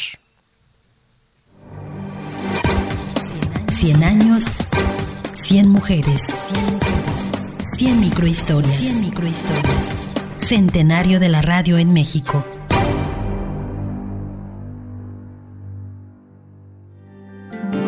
Hola, soy Elia Baltasar, soy la directora del Sistema Nacional de Noticiarios de IMER, el Instituto Mexicano de la Radio. Para mí la radio se ha convertido en la más emocionante aventura periodística en mi carrera no solo por los retos que implica o las posibilidades que ofrece para la elaboración de productos periodísticos, sino por esa sensación de cercanía con las audiencias, esa reacción inmediata a través de distintos medios como las plataformas digitales o el propio teléfono, que le permite a la gente involucrarse, participar, calificar, aportar para que la información cumpla con su cometido. Ese involucramiento le da mucho sentido al valor social del periodismo en una etapa en la que es indispensable la opinión y la participación de los y las ciudadanas, especialmente tratándose de los servicios informativos de un medio público como el Instituto Mexicano de la Radio. Gracias. Sistema Zacatecano de Radio y Televisión. Primer movimiento. Hacemos comunidad en la sana distancia. Nota Nacional. Justamente vamos a, trabajar sobre las acusaciones del CONACID contra el foro consultivo. La Fiscalía General de la República decidió no apelar la decisión de un juez federal de no conceder las 31 órdenes de aprehensión que había solicitado en contra de académicos denunciados por el Consejo Nacional de Ciencia y Tecnología, el CONACID. Esto al vencer el plazo de tres días hábiles con el que contaba la FGR para presentar su apelación. Sin embargo, la Fiscalía mantiene abierta la indagatoria y podría proceder nuevamente en cualquier momento. La Fiscalía ha sostenido que existen elementos suficientes para acreditar daño patrimonial al Estado por 244 millones de pesos que durante seis años otorgó el CONACIT al Foro Consultivo Científico y Tecnológico, un órgano autónomo de consulta que presentaba a este Consejo propuestas para gasto en desarrollo tecnológico e investigación científica. Por su parte, la directora general del CONACIT, María Elena Álvarez Bulla, negó estar al tanto, en su momento negó estar al tanto de la denuncia penal. No obstante, el CONACIT informó que realizó la denuncia ante el Ministerio Público al detectar supuestas irregularidades en la asignación de recursos millonarios a favor de esa asociación. Además, señala que desde hace tres años mantienen un juicio legal luego de que el foro emprendiera acciones legales contra el CONACIT por la reducción del presupuesto. Hoy tendremos una conversación sobre este litigio entre el CONACIT y el Foro Consultivo Científico y Tecnológico y el proceso de la FGR contra los, los 31 miembros de ese, de ese consejo. Hoy está con nosotros el doctor José Franco, él es investigador del Instituto de Astronomía y él fue el coordinador general del Foro Consultivo Científico y Tecnológico de 2016 a 2018. doctor José Franco, buenos días, gracias por estar con nosotros para hablar de este tema. Muy buenos días, Miguel Ángel. Buenos días, Berenice. Gracias, doctor José Franco. Bienvenido a Primer Movimiento, a Radio UNAM. Pues cuéntenos, por favor, cuál es el punto que usted eh, en un primer momento fijaría como el inicio pues, de esta controversia, de estas acusaciones de la Fiscalía en contra de 33 eh, eh, integrantes del Foro Consultivo Científico y Tecnológico. cuéntenos, por favor. Bueno, Mira, para nosotros ha sido una, una gran sorpresa porque nos hemos enterado vía la prensa de, eh, las, los intentos de, eh, de, que se emitieran órdenes de aprehensión contra nosotros por parte de la Fiscalía General. Las, eh, las discusiones o los desencuentros de la actual administración de CONACYT eh, con el foro, y bueno, en realidad no solamente con el foro, sino con, muchos eh, grupos del Sistema Nacional de Ciencia y Tecnología, pues ha sido público y se ha dado a lo largo de los últimos tres años. Hay toda una serie de anomalías eh, en las cuales se, han, se han manejado las cosas por parte de la actual administración de CONACYT que pues han afectado a estudiantes que tenían becas, por ejemplo, en el extranjero y que le fueron retiradas las becas, ellos estando en el extranjero y los dejaron, los dejaron volando con el desarrollo de una carrera y esto pues obviamente es eh, algo que difícilmente se entiende. Eh, las, eh, ha habido un intento de cambiar, por ejemplo, la legislación de los investigadores que trabajan en centros públicos de investigación para pasarlos del apartado A al apartado B en, eh, en la parte laboral y considerarlos como funcionarios públicos cuando son, son investigadores y eh, recientemente pues también eh, los, los jóvenes que tenían cátedras para hacer investigación pues han, han sido desdotados de dichas cátedras por razones que muchos de ellos no entienden eh, y que eh, obviamente pues este, les está afectando de muchas de muchas maneras no entonces bueno pues hay toda una serie de cosas que difícilmente se pueden entender y entre todas estas cosas está el foro el foro consultivo y los planteamientos que han hecho o que la fiscalía menciona como la la denuncia que, que hizo CONACYT sobre sobre el este sobre el foro pues están basados en cuestiones que nosotros realmente desconocemos porque el foro tuvo auditorías estas auditorías fueron entregadas por eh, por las este, las instancias correspondientes fueron analizadas y aprobadas por las diferentes administraciones de CONACYT. La última auditoría que se hizo, el último informe técnico y financiero que hizo el foro, se hizo en 2019 eh, con esta ya con esta administración y ese ese informe pues fue ya este palomeado por esta misma administración de CONACYT. Entonces aquí hay una serie de cosas que definitivamente nosotros no entendemos y pues nos da muchísima tristeza ver que hay un linchamiento mediático eh, que se ha dado en redes sociales, pues eh, no solamente en contra de nosotros, sino en contra de eh, una, eh, una parte de esta sociedad que es muy relevante para la sociedad, que es este, pues, el, el sector el sector académico de investigación en nuestro país. Y, y dado que pues un juez se hizo un análisis de la de órdenes de aprehensión que puso la fiscalía y que no encontró elementos para el delito, de, eh, nosotros nos sentimos francamente aliviados de esa parte y decidimos eh, pedir una cita con el, el ministro presidente de la Suprema Corte de Justicia para expresarle nuestro eh, reconocimiento por el manejo imparcial que tuvo en este caso este juez que fue capaz de plantear en, una perspectiva adecuada lo que decía la ley de ciencia y tecnología. Y lo que decía la misma Suprema Corte de Justicia que ya había fallado que todos los recursos que recibió el foro eran recursos lícitos que la ley amparaba el que eh, el foro recibiera recursos de parte de CONACYT, porque además así lo planteaba la ley. Eh, cuando estuvimos con el ministro presidente, pues él nos dio las seguridades de que eh, cualquier camino que tomara este caso, pues debíamos de tener la seguridad de que el sistema judicial iba a actuar con profesionalismo y con imparcialidad. Entonces estamos aquí.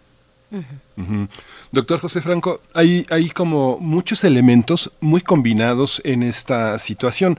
Por una parte, digamos que la opinión pública que no conoce el Sistema Nacional de Investigadores, que no conoce el foro, que no conoce la, el CONACIT, que no conoce la Ley General de Ciencia, este, puede confundirse cuando piensa que sus hijos pueden quedar votados en el extranjero sin una beca, pues entiende de una manera. Cuando eh, muestran, por ejemplo, en la conferencia mañanera, el vocero muestra que, por ejemplo, en el foro consultivo había viajes de hotel a hoteles de lujos, viajando en, aviones de primera clase eh, con desayunos de 1.500, 2.500 pesos que pues tal vez muy pocos científicos en el planeta pueden tener esa cuestión que López Obrador dice no es contra los científicos, es contra la corrupción.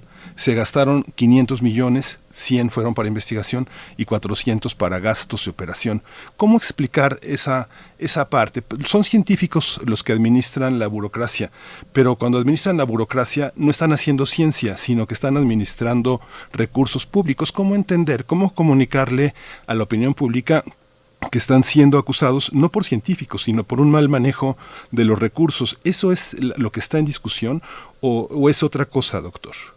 No, bueno, yo creo que, este, digamos, el, discurso del presidente es claro. Él ha dicho aquí no hay una persecución en contra de los científicos, sino en contra de la corrupción, con lo cual nosotros estamos totalmente de acuerdo, eso, eso hay que hacerlo. Sin embargo, el, digamos, eh, eh, hay, hay, hay una parte en donde se señalan, por ejemplo, este tipo de gastos que, eh, pues, nada más para ilustrar. En la, en, en la petición de órdenes de, de aprehensión, la Fiscalía menciona 244 millones de pesos. Y, por otro lado, en algunos eh, en algunos lugares se ha hablado de estos 500, entonces pues hay obviamente una diferencia muy grande entre un, una cantidad que se da por un lado por la fiscalía y después otra cantidad que se da por otro lado en los medios y en las redes sociales. Eh, yo creo que esto simplemente ilustra que eh, pues hay una falta de precisión en todas estas cuestiones, que en vez de discutirlas eh, en, este, en, los medios de comunicación, pues uno las debe de aclarar con la autoridad dicho que con mucho gusto hacemos todas las aclaraciones que sean necesarias con la autoridad correspondiente, pero no podemos nosotros estar respondiendo a supuestos eh, planteados sobre todo en las redes sociales, que pues ya sabemos que en las redes sociales se dice prácticamente cualquier cosa, ¿no? Y eh, pues tenemos que ser cuidadosos.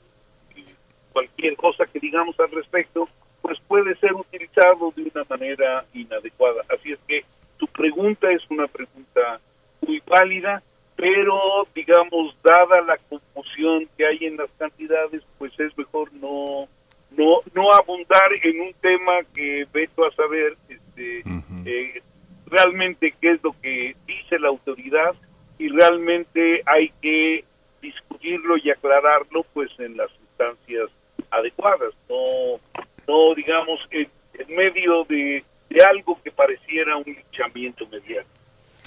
Doctor José Franco, todos eh, debemos ser cautelosos con las redes sociales, eso nos ha quedado claro desde hace mucho tiempo, pero ahí también se vierten y se publican investigaciones, pues que, eh, que son investigaciones periodísticas. Le pregunto directamente su opinión sobre estas entregas eh, en investigación que ha hecho Ricardo Valderas de la organización Poder, donde habla, pues, en, en distintos sentidos de, de, este conjunto de situaciones con respecto al foro, a los recursos destinados al foro, a la relación con algunas eh, empresas, Grupo México, por ejemplo, el caso de pasta de conchos, eh, esta, eh, pues esta asesoría que tuvo el foro para con esta empresa y, donde pues no recomendaba la entrada, digamos, de rescate a los cuerpos de los mineros atrapados en pasta de conchos en su momento. cuéntenos un poco de este tipo de investigaciones, qué es lo que le diría a un periodista como este, a en una investigación como la que ya ha publicado desde hace tiempo eh, la organización Poder, eh, incluida también la casa en Coyoacán, sede del Foro mm, Consultivo Científico y Tecnológico, doctor José Franco. Sí, bueno, mira, el, digamos, el, los informes, insisto, los informes técnicos y financieros del foro, pues han sido eh, auditados dos veces al año por un, por un despacho externo y también por CONACYT y en donde está pues toda la información para atender eh, estas cuestiones. La información que ha sacado eh, el, grupo que tú mencionas, todo periodista me merece todo el respeto, eh, la información que ha sacado es una información que tiene conocido. Entonces, este, da la impresión que más que una investigación, es una información dada directamente desde, desde CONACYT. Eh, entonces, pues, digamos, hablar de, cuestiones fuera de contexto, en este caso, eh, digamos, tratar de decir que Foro fue quien, quien dijo que pasta de conchos debe de manejarse de tal o cual manera, pues es difícil de entender porque las empresas encargadas de, de la mina son, a fin de cuentas, quienes toman las decisiones, o sea, por supuesto que el foro no, no, no tomó ninguna decisión al respecto. Y, y el foro, pues fue, este, eh, fue, eh, digamos, lo que hizo fue un, un trabajo sobre salud y seguridad en, en, en, el lugar. El foro, pues obviamente no, no les dijo lo que tenían que hacer a los dueños de la eh, simplemente hizo un reporte que le fue pedido sobre seguridad y ese pues también está a la disposición de, de, cualquier persona vía la eh, empresa dueña de la misma. Doctor, hay una, hay una, hay un aspecto que de pronto mediáticamente tiene significados muy complejos que bueno que tengo que poner sobre la mesa. Por ejemplo, eh, esta actuación que, bueno, ustedes fueron ayer, usted encabezó prácticamente la reunión con el ministro Saldívar y les agradeció que no se ejecutaran estas órdenes frente a muchos sectores de la opinión pública eh, y el, desprestigio que han tenido algunos jueces que han concedido amparos a iniciativas en electricidad, en energía, en distintas eh, partes que se oponen con amparos a las políticas del presidente de la República, pues también digamos que es, es una es parte de un de una cosa muy relativa en torno a manejo de los jueces. Unos jueces amparan unas situaciones eh, francamente eh, improcedentes frente al avance de las leyes, al avance de la corrupción, y otros están muy del lado de la cuarta transformación. Esto es complejo. Ustedes fueron a escuchar, a hacerse escuchar por el ministro Saldívar, un hombre que ha sido eh, elogiado por el presidente de la República por su imparcialidad, por su probidad. Pero cuando uno piensa en la opinión pública, cuando se dice ¿Cómo van a, cómo van a arrestar a un, a un científico?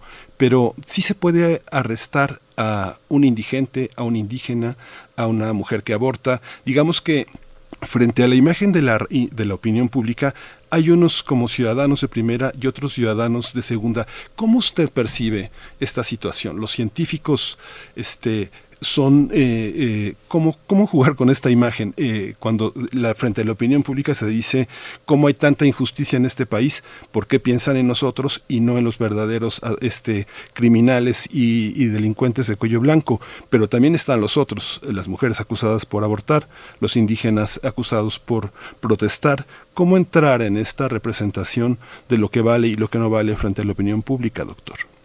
Bueno, pues mira, yo creo que, que, tienes toda la razón, has puesto el dedo en, puntos muy sensibles para nuestra sociedad. En México tenemos una gran desigualdad en, todos los sentidos, desigualdad económica y este, también desigualdad a los ojos de, de, muchos sectores. Hay, hay, hay, hay estas desigualdades que se exacerban en algunos eh, sectores de la sociedad y tiene toda razón eh, nuestro nuestro país sufre de este flagelo pues yo diría que ya histórico no hay pobreza hay hay hambre en ciertos lugares y pues eso es algo que debemos todos intentar el cambiar. Eh, desde nuestra perspectiva y yo creo que es una de las cosas que animó a los trabajos del foro a lo largo de toda su existencia, eh, eh, es muy, muy importante que nuestro país utilice el conocimiento no únicamente para hacer desarrollos en los sectores productivos, sino también utilice el conocimiento para atacar los problemas que hay en las diferentes y el foro eh, trabajó en, esta dirección durante por lo menos el periodo en el cual yo estuve. En el foro se hizo la primera red de innovación social en el país. Hay muchos grupos, eh, tanto eh, corporativos como de la sociedad civil, que están tratando de generar iniciativas en comunidades específicas para el conocimiento y mejorar pues los sistemas de producción local y atacar los problemas de salud eh, que hay eh, que son diferenciados eh, en el norte del país temas pues, tienen características diferentes a, los estados que hay en el sur. Y bueno el foro este, a mí me agrada decir que hizo la primera red eh, eh, nacional de organismos dedicados a innovación social. Y de hecho, el foro organizó una reunión de, todas estas instancias en, o sea, en un lugar emblemático, en la ciudad de Palenque, eh, para pues, tratar algunos o, visualizar algunos de los problemas que hay en las regiones pues de Chiapas, Yucatán, eh, Tabasco, que pues este, tienen rezagos importantes sociales. Eh, y, pues, el foro estuvo trabajando en esto. Sobre la otra parte de pregunta, sobre este pues un trato preferencial a ciertos sectores, este, el foro pide una cita, el ministro de la DA, yo creo que ahí, este, digamos, visto desde la perspectiva que lo planteaste, a mí me parece que, es un debate no adecuado, no, o sea, yo no diría que sea un falso debate, pero este no creo que sea eh, adecuado el decir, ah, a ellos sí los recibió y a los otros no los recibe. Bueno, pues este, yo no puedo hablar eh, a nombre de la instancia que nos recibió, que es a fin de cuentas la que este, decide cómo maneja su tiempo, ¿no? Entonces, yo no, no, no me metería en ese, porque no es, o, o sea, a esto sí les da preferencia sobre estos otros. Yo no creo que sea el caso. Yo no conocía al, al, ministro presidente de la Suprema Corte, pero lo que me quedó claro eh, de la conversación que tuvimos es que tiene una una visión muy, muy amplia de los problemas importantes en el país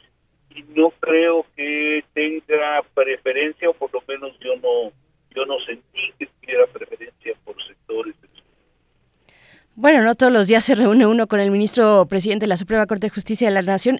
Es un país de privilegios, doctor, eso lo sabemos, eh, este en el que vivimos y además donde la justicia pues está al alcance de muy pocos. Lo sabemos también, ahí están las cifras, los números de impunidad, eh, en fin, eh, los casos no resueltos de personas privadas de su libertad en condiciones de, de, esta prisión automática.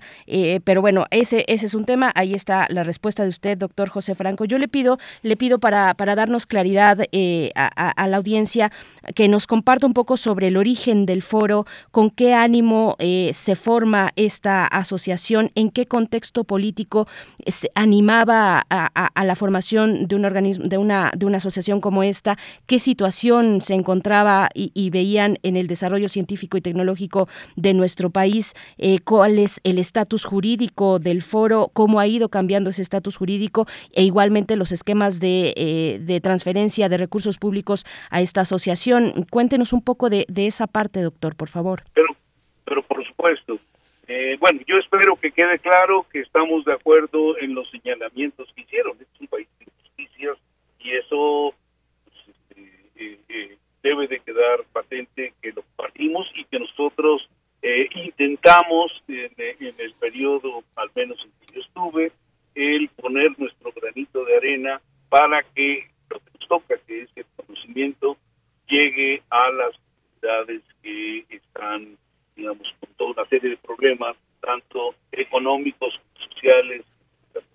Respecto a, el, digamos, al marco uh, histórico del foro, el, digamos, el, el, el foro fue creado en una primera instancia por el doctor Basrich cuando era director de CONACYT. El doctor Basrich en, en su momento, en 1999, eh, pues visualizó que CONACYT necesitaba el apoyo de instituciones de eh, educación superior e investigación para que le ayudaran a visualizar cuáles eran los caminos en donde CONACYT debía de las cosas para que nuestro país tuviera éxito en el futuro en la construcción de un sistema de ciencia y tecnología.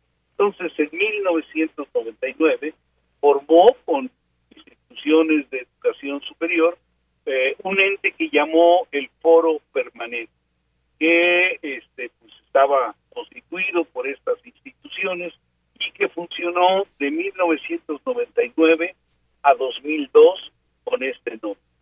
Eh, en 2002, el presidente Fox y, el doctor Jaime Parada, presidente de CONACYT, decidieron transformar a este ente para hacerlo no únicamente un organismo asesor de eh, CONACYT, sino también un organismo asesor del primer mandatario y también, para cuando lo requiriera, un organismo asesor del Congreso de la Unión.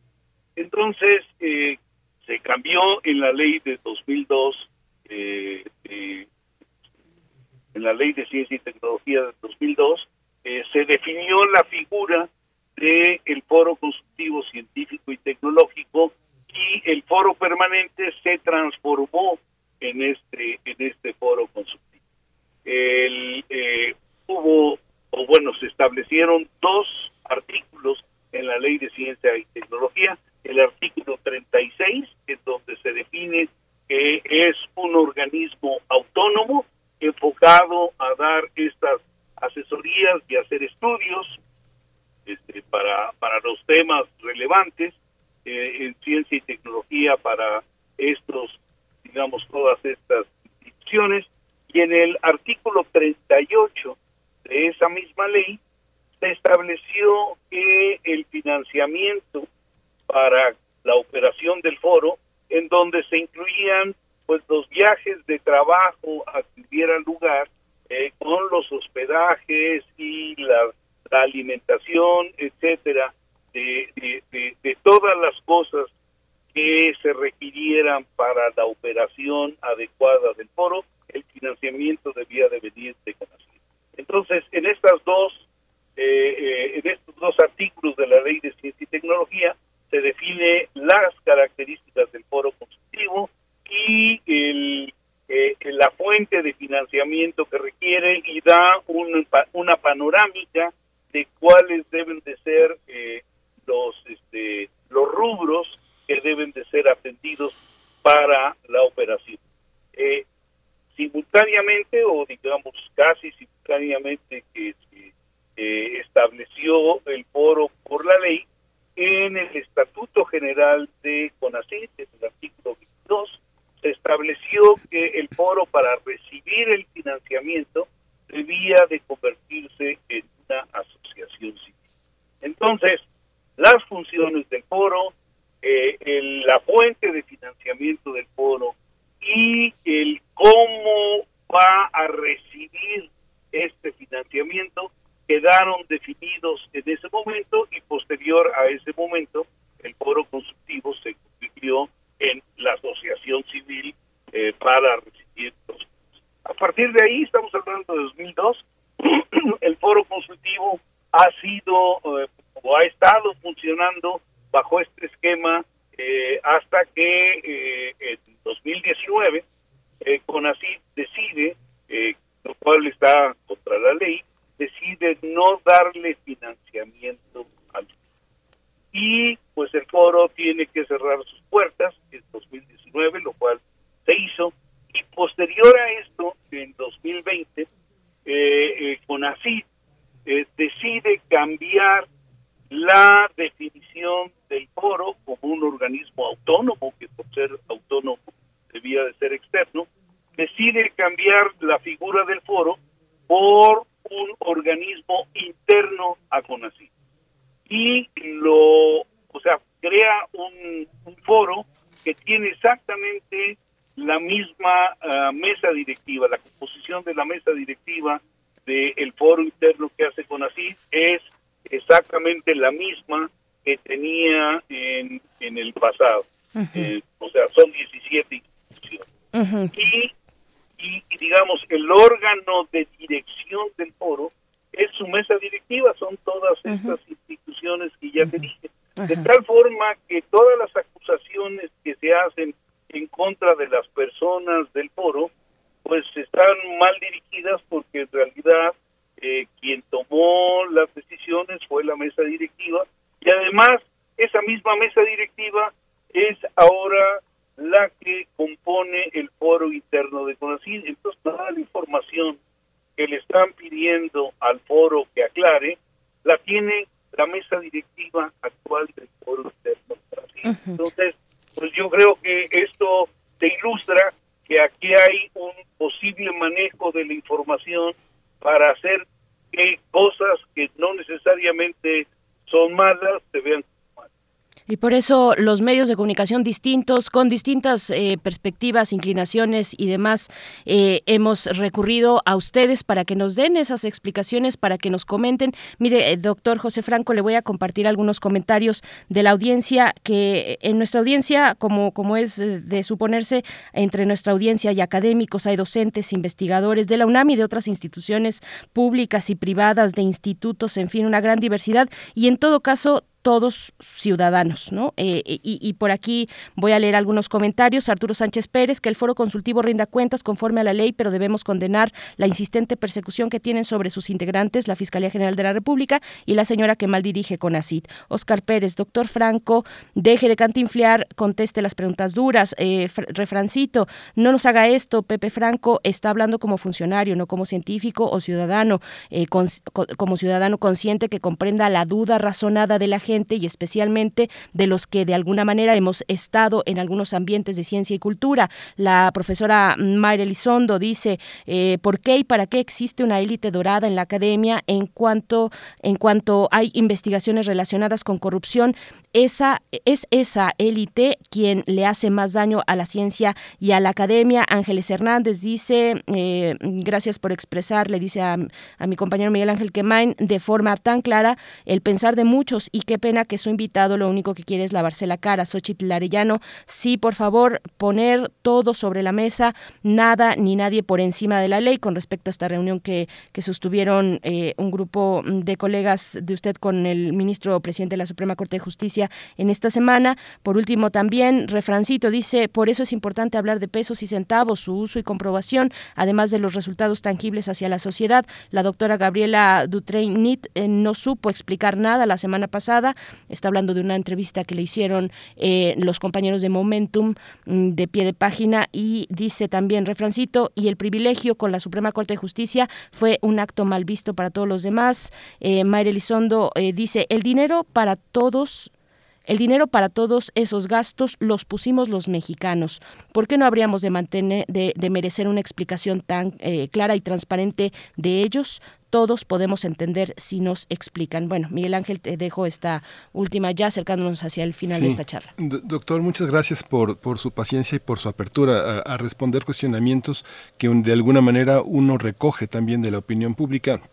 Hay una parte que al conjunto de personas que están involucradas debe atemorizarles mucho. La, manera en, también en la que ha procedido el fiscal Hertzmanero, que, eh, que llegó muy cuestionado a la, a la, fiscalía, mucha gente lo señaló como un fiscal a modo, eh, el trabajo de investigación que opuso durante varios años como requisito para ingresar al sistema fue cuestionado, fue incluso acusado de plagio, como la tesis de Peña Nieto, presidente de la República, que fue eh, eh, un, un, conjunto de plagios y que, bueno, él también prohijó la ley de ciencia, digamos que sabemos que es un presidente sin ninguna autoridad moral, pero el fiscal eh, atemoriza, atemoriza esta situación de vendetta, lo, lo ven ustedes como un, un, mal, un mal, este, un mal armador de acusaciones, un peligro para las personas que son puestas bajo una lupa en la que él puede tener conflicto de intereses doctor?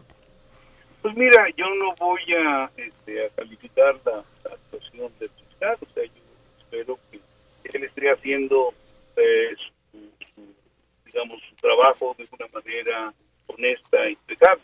Eh, lo que creo que sí queda muy claro, digamos, de algunos de los comentarios, es que varios de los escuchas ya hicieron un juicio antes de que haya un está bien, expresa su opinión.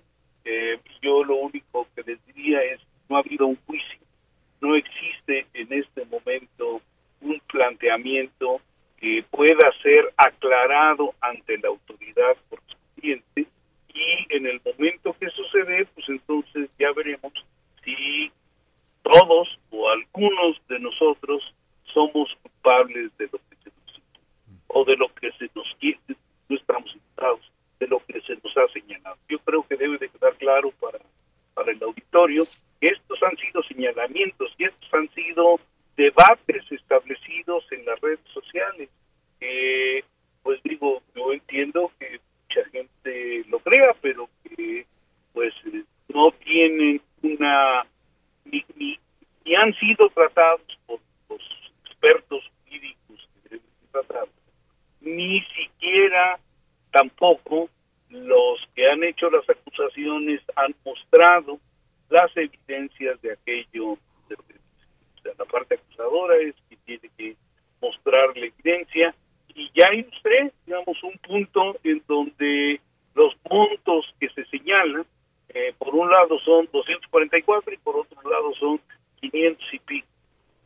Eh, pues, yo no voy a yo no voy a tratar de responder ni uno ni otro porque será la autoridad competente la que establezca dónde ven la posibilidad de que haya habido malos manejos. Este, que si yo te puedo ilustrar una cantidad que, se ha manejado eh, con mucha con mucha displicencia en los medios, que es un supuesto desayuno en tax por 35 mil pesos.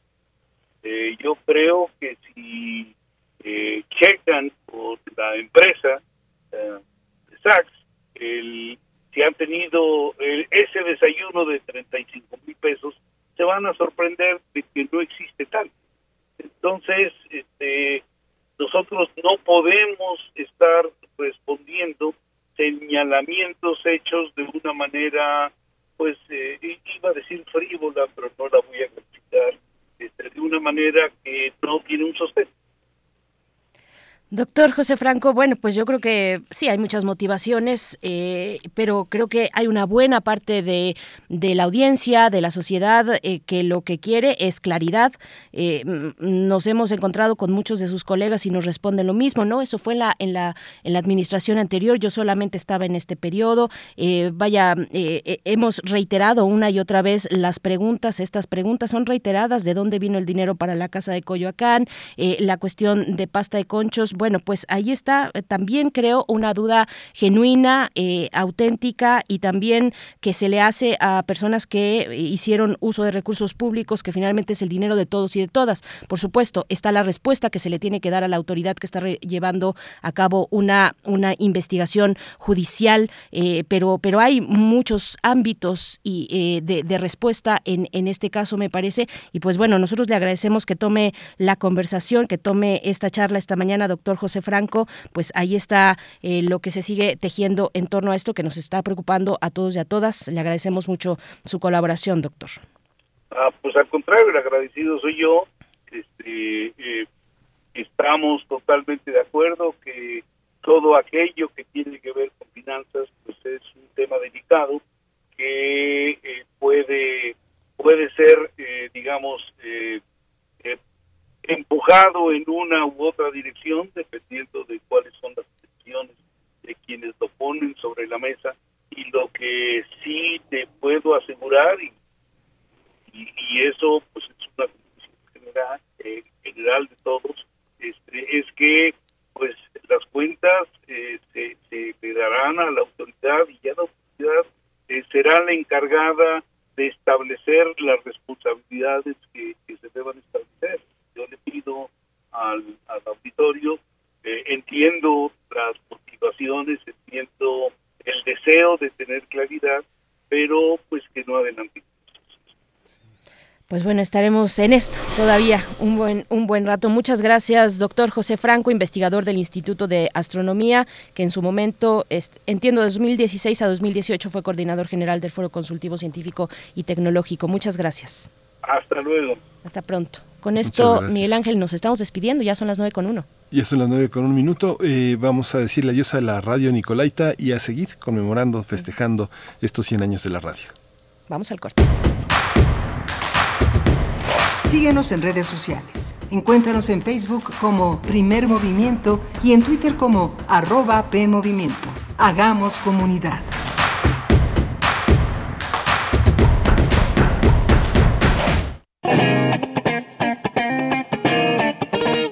Este es el sitio donde se intersecta toda la música. Toda. Intersecciones. Encuentros de la fusión musical. Todos los viernes a las 21 horas por el 96.1 de FM. Radio UNAM. Experiencia sonora. La psicología analiza al ser humano, sus escenarios y comprende su realidad.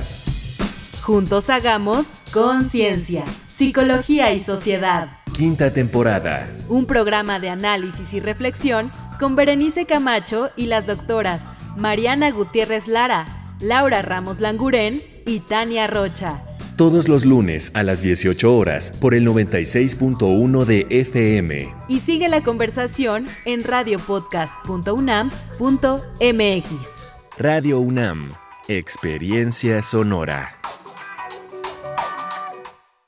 Esto no puede ser así. O se es o no se es. ¿En serio quieres meter a Shakespeare en esto? Es que no tiene sentido. Hasta su nombre lo dice. No tiene nada que ver con eso. Ya te dije que si no tiene queso, no es quesadilla. Oiga, no me digo si su quesadilla va a ser con queso o sin queso. Es de ley defender la quesadilla sin queso hasta con los dientes. Así como conocer la nueva ley de participación ciudadana. Ejercer tus derechos es de ley. Conoce más en www.iscm.mx. Instituto Electoral Ciudad de México. Con participación todo funciona.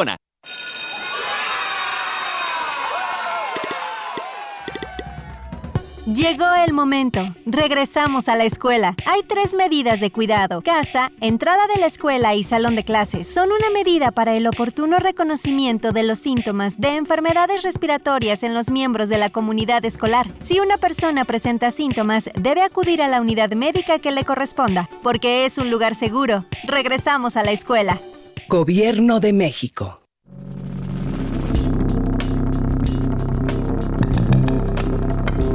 Prisma RU. Relatamos al mundo. Un informativo con visión universitaria. Noticias, análisis, debate. Prisma RU. Conduce Deyanira Morán. Te invitamos a escucharnos de lunes a viernes, de 1 a 3 de la tarde. 96.1 de FM. Radio UNAM. Experiencia sonora.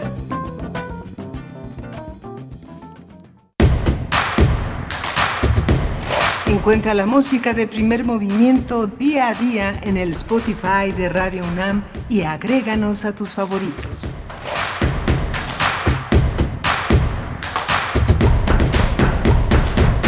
Estamos ya de vuelta en primer movimiento en este viernes ya, viernes primero de octubre de 2021.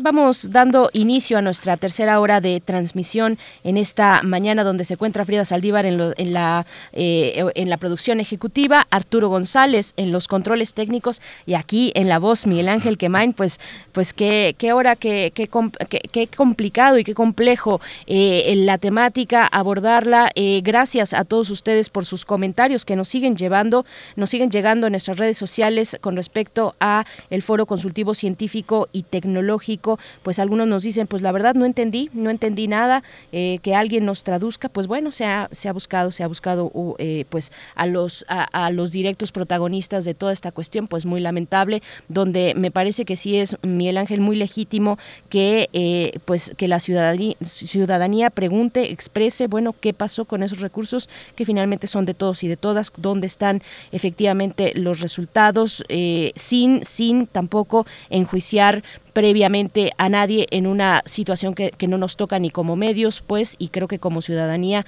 sí tendríamos que hacer esa, esa reflexión, pero, pero las dudas son legítimas, me parece. Miguel Ángel Quemain.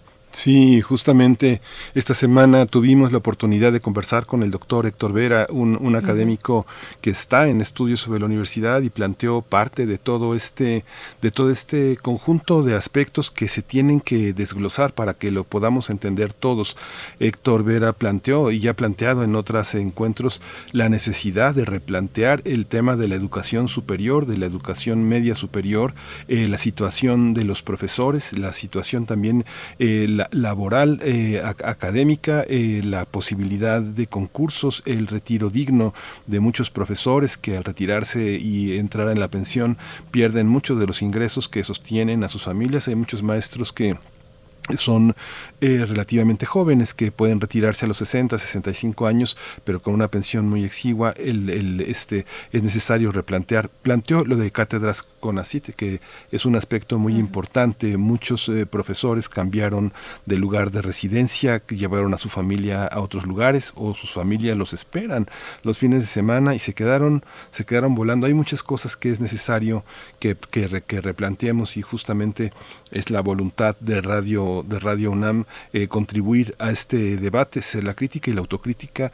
también de la propia institución y este clima de libertad que tenemos lo, lo permite con todo el respeto que nos merecen nuestros académicos y la sociedad en su conjunto, pues lo hacemos con mucho, con mucho profesionalismo y mucho aprecio.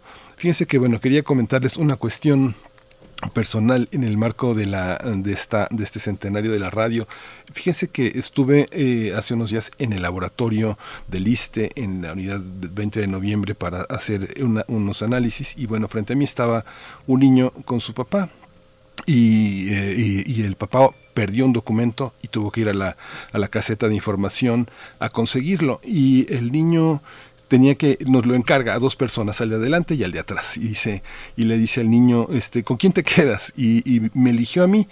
Y yo pensé que era por, por mi simpatía, por algo así, pero no, es que yo llevaba una, una chamarra de Radio UNAM y le, y le pregunté al niño, ¿por qué conmigo? Y me dijo porque este si se llega a perder mi papá a través de la radio podemos localizarlo fue un acto de fe de un niño pues de 10 años en, en, la radio. A través de la radio podemos encontrarnos con quien sea. La radio es esa ese mensaje de comunicación. Y bueno aprovecho para comentar que a partir del jueves 7 de octubre me voy a ausentar dos semanas porque voy a hacer, voy a tener una cirugía y me, me piden por favor que, que, no me exceda, que repose. Entonces, bueno, tengo que hacerle caso a los médicos, que es a quien debemos de acatar y de, y, y de respetar en sus condiciones. Así que, pues muchas gracias también por sus comentarios. Pedí una, un apoyo en la, en la donación de sangre. Han sido muy generosas sus respuestas. Muchas gracias, Berenice. Pues Miguel Ángel Quemain, por supuesto que por parte de todo el equipo estaremos aquí eh, haciendo, eh, cerrando filas, eh, cubriendo un poco, cubrir es un, es, un decir porque de alguna manera pues no, no se puede inter, intercambiar, intercambiar pensamientos, voces, carismas, en fin, etcétera, pero estaremos aquí para que tú tengas una, una cabal recuperación. ahí están tus redes sociales también, si, si me permites, en esta petición que hacías de la donación de sangre, M. Kemain, con, con, con Q, eh, eh, para que, arroba mquemain, para que puedan ustedes acercarse y por lo menos desearle lo mejor en esta cirugía que va a tener nuestro querido compañero Miguel Ángel Quemain. Estaremos aquí haciéndonos bolas, como siempre, pero, pero con el mejor de los deseos de que te recuperes eh, a cabalidad y que, y que te vaya lo mejor posible en esta cirugía. Así sabemos que saldrá, que tendrás un muy buen resultado. Y, pues bueno, la producción y, y, y estaremos con la producción pues haciendo ahí los cambios necesarios para tener algunas voces alternativas en este espacio durante las dos semanas siguientes. Te deseamos lo mejor, querido Miguel Ángel Quemain, en esta en este momento. Muchas gracias, Berenice. Bien. Y bueno, pues ya está la poesía necesaria. Está la poesía necesaria y después vamos a despresurizar un poquito para hablar de música con Berenice Contreras, compositora, guitarrista y cantautora,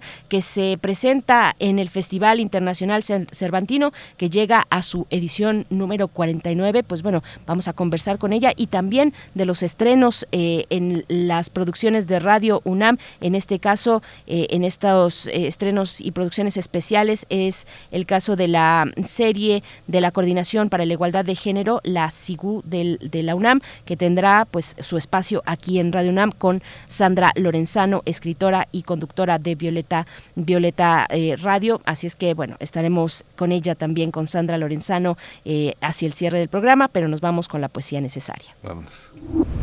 Primer movimiento. Hacemos comunidad en la sana distancia. Es hora de Poesía Necesaria. Hoy la poesía necesaria está dedicada a una gran poeta centenaria ya. Eh, Gloria Fuerte es una poeta madrileña que nació en 1917 en, en Madrid y eh, hace en 2017 cumplió 100 años y se la recordó con mucho cariño porque es una poeta que ha trabajado muchísimo la poesía de los niños que ha animado esta, este siglo XX en España de una manera a, asombrosa, admirable y bueno, eh, nos acompañó los últimos eh, años de su vida eh, dedicada a pensar, a pensar la infancia y lo vamos a acompañar con una canción de 31 minutos de Joe Pino es de, y los maníacos depresivos, que es una canción muy adecuada para los niños que se llama Yo Pino. Gloria Fuertes, ¿cómo se dibuja a un niño? Para dibujar a un niño hay que hacerlo con cariño, pintarle un mucho flequillo, que esté comiendo un barquillo, muchas pecas en la cara, que se note que es un pillo. Pillo rima con flequillo y quiere decir travieso. Continuemos el dibujo. Redonda cara de queso. ¿Cómo es un niño de moda? Bebe jarabe con soda. Lleva pantalón vaquero con un hermoso agujero. Camiseta americana y una gorrita de pana. Las botas de futbolista porque chutando es artista. Se ríe continuamente porque es muy inteligente. Debajo del brazo un cuento, por eso está tan contento. Para dibujar un niño hay que hacerlo con cariño. Ajá, ajá, ajá. Yo opino que opinar es necesario porque tengo inteligencia y por eso siempre opino. Yo opino que si opino un pensamiento que me venga a la cabeza, hago crítica social. Yo opino de lo humano y lo divino, ya a veces digo continuo, mi opinión es opinar. Yo opino que el gobierno está en lo cierto y también equivocado, dependiendo de qué lado. Yo opino, ajá. Yo opino, yo opino, ajá. Opino, ajá. Yo opino con criterio y elocuencia y jamás pido clemencia si me acusan de demencia. Yo opino porque leo bien los diarios y los leo diario a diario para seguir opinando. Yo opino sin saber leer ni escribo, nunca sé de lo que opino, pero soy buen opinante. Yo opino con respeto a su persona y mi vida yo daría defendiendo su opinión. Yo opino, yo opino, ajá. Yo opino, ajá. Yo opino, ajá. Yo opino, ajá. Yo opino, yo opino, ajá. Yo opino, ajá. Eso opino. Primer movimiento. Hacemos comunidad con tus postales sonoras. Envíalas a primermovimientounam.gmail.com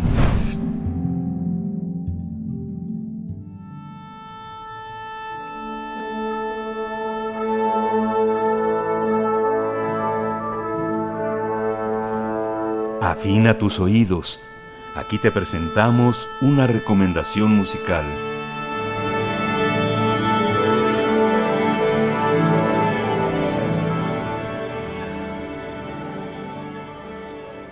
La guitarrista y cantautora Berenice Contreras participará en el Festival Internacional Cervantino en Guanajuato. El público podrá disfrutar de su presencia el próximo 16 de octubre, que estará en vivo con canciones de sus dos eh, discos Contraluz y Sin Tiempo. La compositora mexicana explora fusiones de géneros que parten del jazz, vistiendo sus canciones con tintes de folk y de pop. Además cuenta con la inspiración de la música de Caetano Veloso, Violeta Parra, Jorge Drexler, Pedro Aznar y Johnny Mitchell. Bere Contreras ofrecerá un show lleno de sensibilidad proyectando en sus canciones los tiempos que atravesamos, tanto las adversidades que pueden ser superadas por la belleza de la vida, así como la melancolía y la sensibilidad que logra transmitir con su guitarra y su voz. La cantante estará acompañada de una banda de músicos que cobijan esta experiencia sonora. Además, acompañará las canciones de su nuevo disco con fragmentos de poemas que inspiraron la creación del álbum y se irán entretejiendo entre los temas durante el show. Vamos a conversar sobre esta propuesta musical eh, de esta guitarrista mexicana, Berenice Contreras, compositora, guitarrista, egresada del Conservatorio de Música del Estado de México, con una música que se caracteriza por la melancolía, la sensibilidad, la profundidad de sus letras al estilo folk y por las melodías armoniosas en su influencia del jazz. Bienvenida, Berenice Contreras. Buenos Hola, días. ¿qué tal? Muy buen día, Miguel.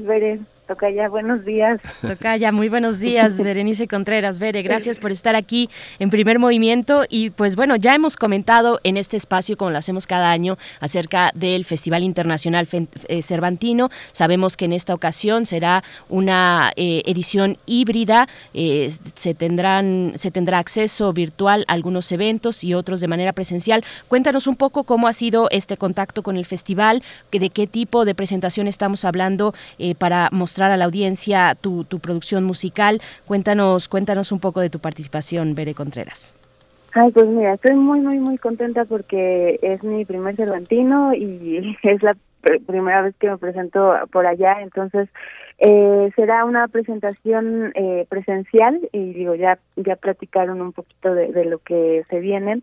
Eh, el, el acercamiento que he tenido con el festival ha sido bastante bello y y pues bueno, les estamos preparando un show muy, muy, muy especial.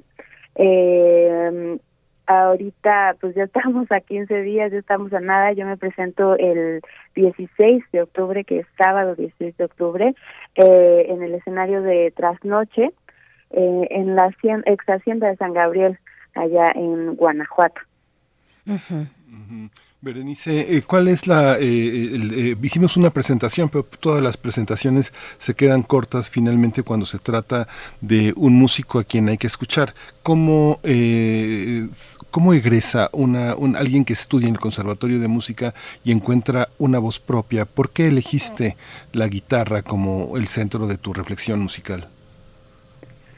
Pues la guitarra, bueno, de entrada la música siempre me, me atrapó desde muy chiquita y, y pues bueno, mi primer acercamiento con ella fue el canto, ¿no?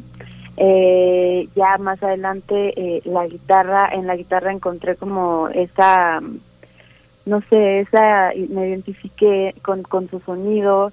Yo, como bien decías, estudié en el Conservatorio de Música del Estado de México y la verdad es que entré como sin o sea con, sin tantas expectativas y, y me, me, llené de un montón de, de, información de música. El jazz me envolvió completamente y especialmente en la con la guitarra pues eh, justo ahora lo, lo veo como es para mí como un escudo no eh, mi guitarra y, y yo es, es, es, como salgo a presentarme y, y, y la guitarra como, como que me me envuelvo con ella, eh, a través de ella eh, hago canciones, eh, no sé, me encanta como esta idea de, de poder eh, tejer letras y, y, melodías a través de la guitarra. Uh Bere Contreras, cuéntanos un poco de quiénes son los músicos que te acompañarán en esta edición, eh, cuadragésima novena edición del Festival Internacional Cervantino, un poco sobre esos encuentros y coincidencias eh, con tus colegas, coincidencias musicales, pues que terminan siendo eh, colaboraciones afortunadas. Dinos un poco de, de quienes estarán contigo acompañándote. Sí, tengo el honor de que me acompañan músicos que admiro mucho. Eh, Aaron Cruz estará en el bajo, eh, Alan Fajardo en la trompeta, Iram Gris en la batería y Daniel Vadillo en el piano. Yo estaré a cargo de la voz, la guitarra y las composiciones. Entonces, la verdad, eh, para quienes hayan escuchado a estos tremendos músicos, pues bueno, ya se imaginarán, va a ser un, un show bastante bello. Eh, así es que pues los invito, los invito a que nos acompañen este 16 de octubre. Sí. Berenice, ¿cómo, ¿cómo hay una manera de imponerse eh, a un grupo? Eh, generalmente los músicos eh, tienen que sentir respeto, tienen que sentir cariño y tienen que creer por quien lleva la, la, batuta tanto del sentido como, como, de la, como de los contenidos. ¿Cómo ha sido esa manera de, de afirmarte, de afirmarte como mujer? Eres una mujer joven. ¿Cómo se afirma ¿Cómo se afirma uno como mujer frente a un grupo de músicos que tienen tanta experiencia, que tienen tantas ganas de corregir, de decir por dónde va la situación y, tener la, idea firme de decir, bueno, sí, es interesante lo que me dices, pero la situación va por acá? ¿Cómo, cómo es este proceso? ¿Cómo se hace uno amigo de los demás músicos que, que, que acompañan un momento musical? Pues justo creo que utilizaste una palabra como súper importante, ¿no? Yo creo que el respeto y la admiración también eh, eh, hacen que justo se genere como esta magia, ¿no? También eh, mucho tiene que ver con con la empatía y la humildad también de, mostrar tu, tu trabajo, tu, en este caso pues mis canciones yo eh, desde el inicio las he compartido con mucho respeto, mucho cariño y siempre como abierta a aprender de, de ellos, ¿no? Que, que también para mí son unos maestros y justo eso, ¿no? Eh, yo me siento muy, muy, muy afortunada de, pues de que me acompañen, eh, de acompañarnos también en, en este camino y, pues me honra, me honra muchísimo poder eh, compartir eh, estas canciones con, con, pues con amigos, eh, colegas, músicos que, que pues siempre, siempre, siempre estoy aprendiendo un montón de ellos, ¿no? Para mí siempre serán unos maestros. Y yo también espero poder aportar eh, eh, en, en algo, ¿no? Con estas, con estas canciones y pues eso. Pues Bere Contreras, vamos a escuchar una probadita de, tu música, de, tu arte, que se titula precisamente Contraluz, lo que vamos a escuchar, y da título también a uno de tus dos materiales discográficos. Te pediría que regresando de la canción nos hables de este material Contraluz y también del segundo, Sin Tiempo, pero preséntanos por favor esta canción. Encantada, Bere, eh, bueno, pues los dejo con esta canción que justo le da nombre a mi primer disco, Contraluz. Eh, espero que lo disfruten y pues allá Vamos a escuchar.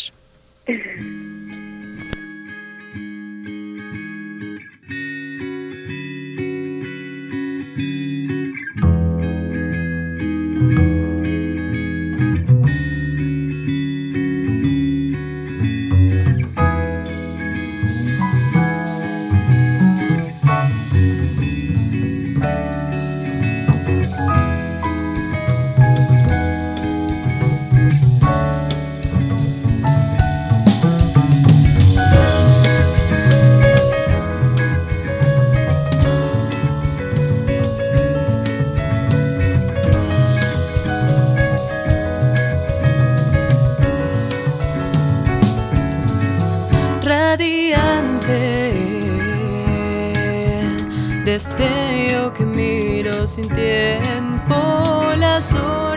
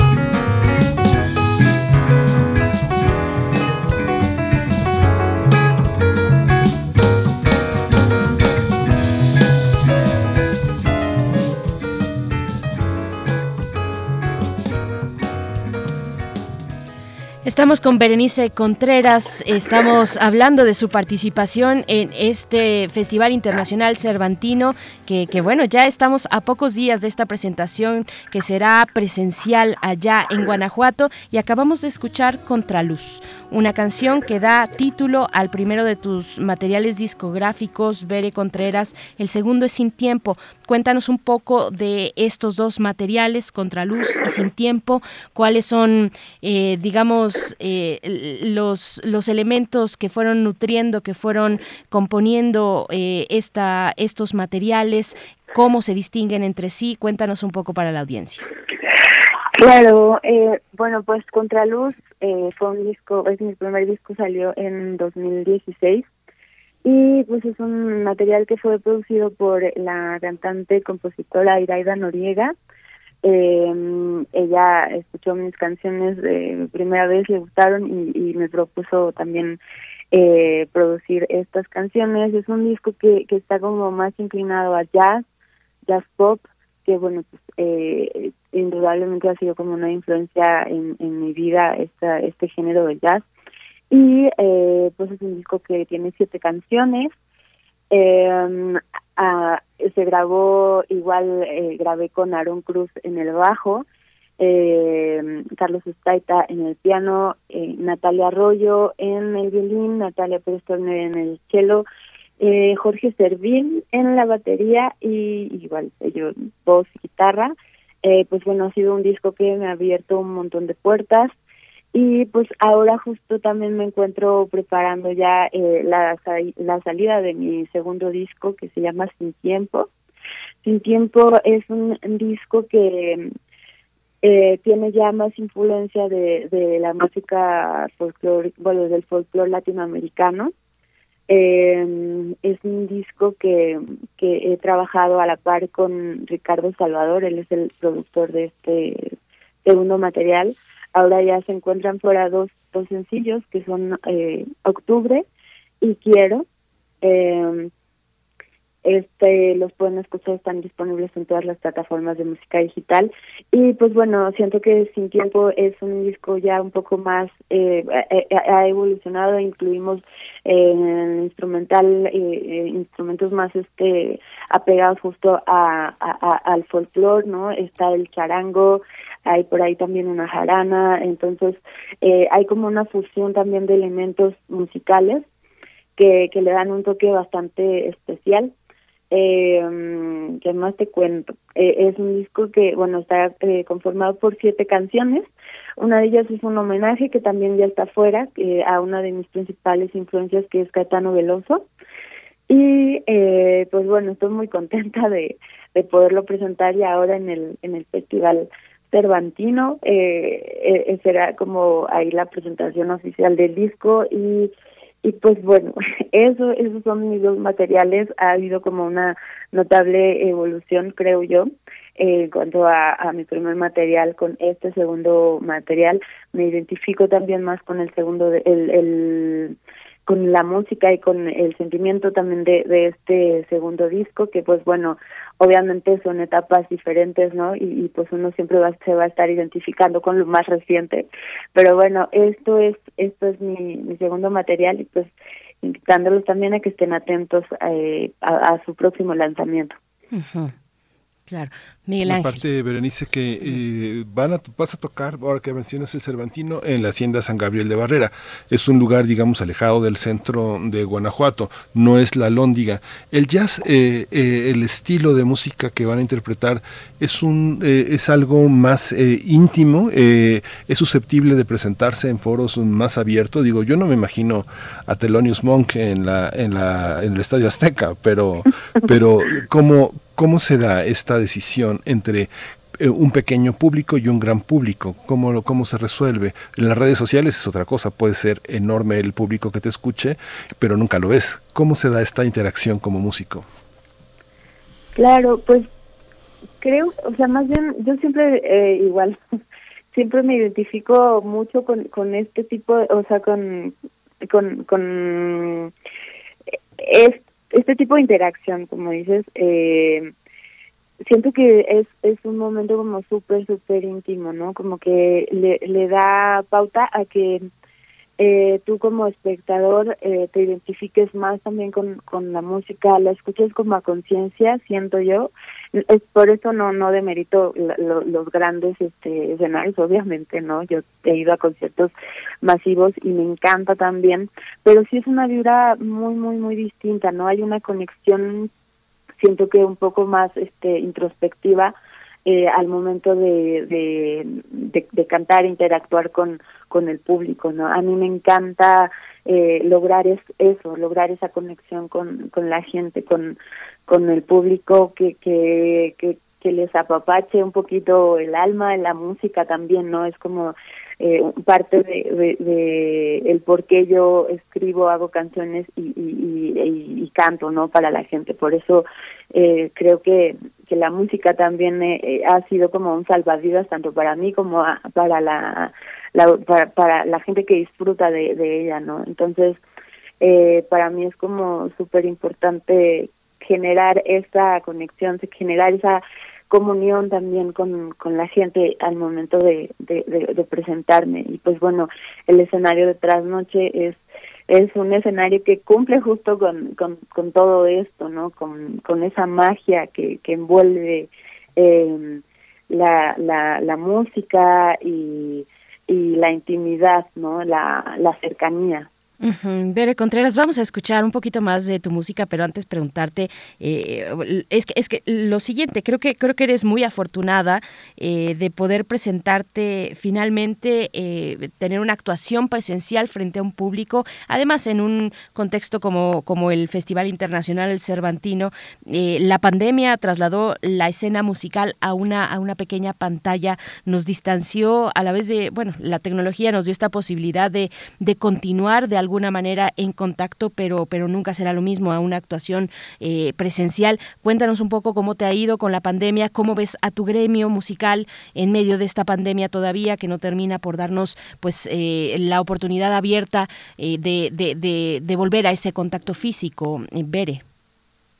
Sí, como bien dices, es, es una fortuna poder cantar y tocar, dar un show de manera presencial, porque pues bueno, ha sido ya casi dos años eh, pues bastante duros, ¿no? En el que justo mis colegas, en los que nos dedicamos a esto, ¿no? No solo músicos, sino también eh, gente que está detrás del escenario, ¿no? Que, que hacen que todo esto funcione, pues nos hemos visto como obligados a, a parar y, y pues el, el que el hecho de que se esté reactivando ahorita ya de todo esto, pues es como pues muy valioso, ¿no? Y, y yo me siento también como con mucha, eh, eh con, el, como comprometida también más ahora con, con la música y con mi quehacer como, como creadora, ¿no? De, de canciones, como eh, creadora de mensajes, porque pues eh, al final como que la, la, la gente, o sea, te das cuenta que, que la música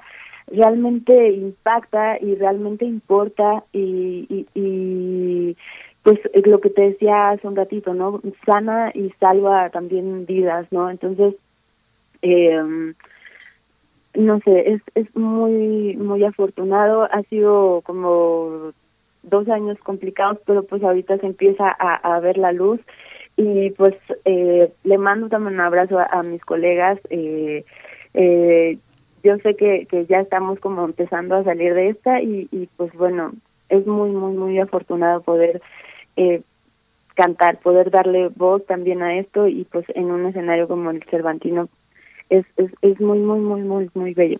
Claro, claro, por supuesto. Y bueno, vamos a escuchar la canción eh, que se titula Quiero y que entiendo se desprende del disco Sin Tiempo.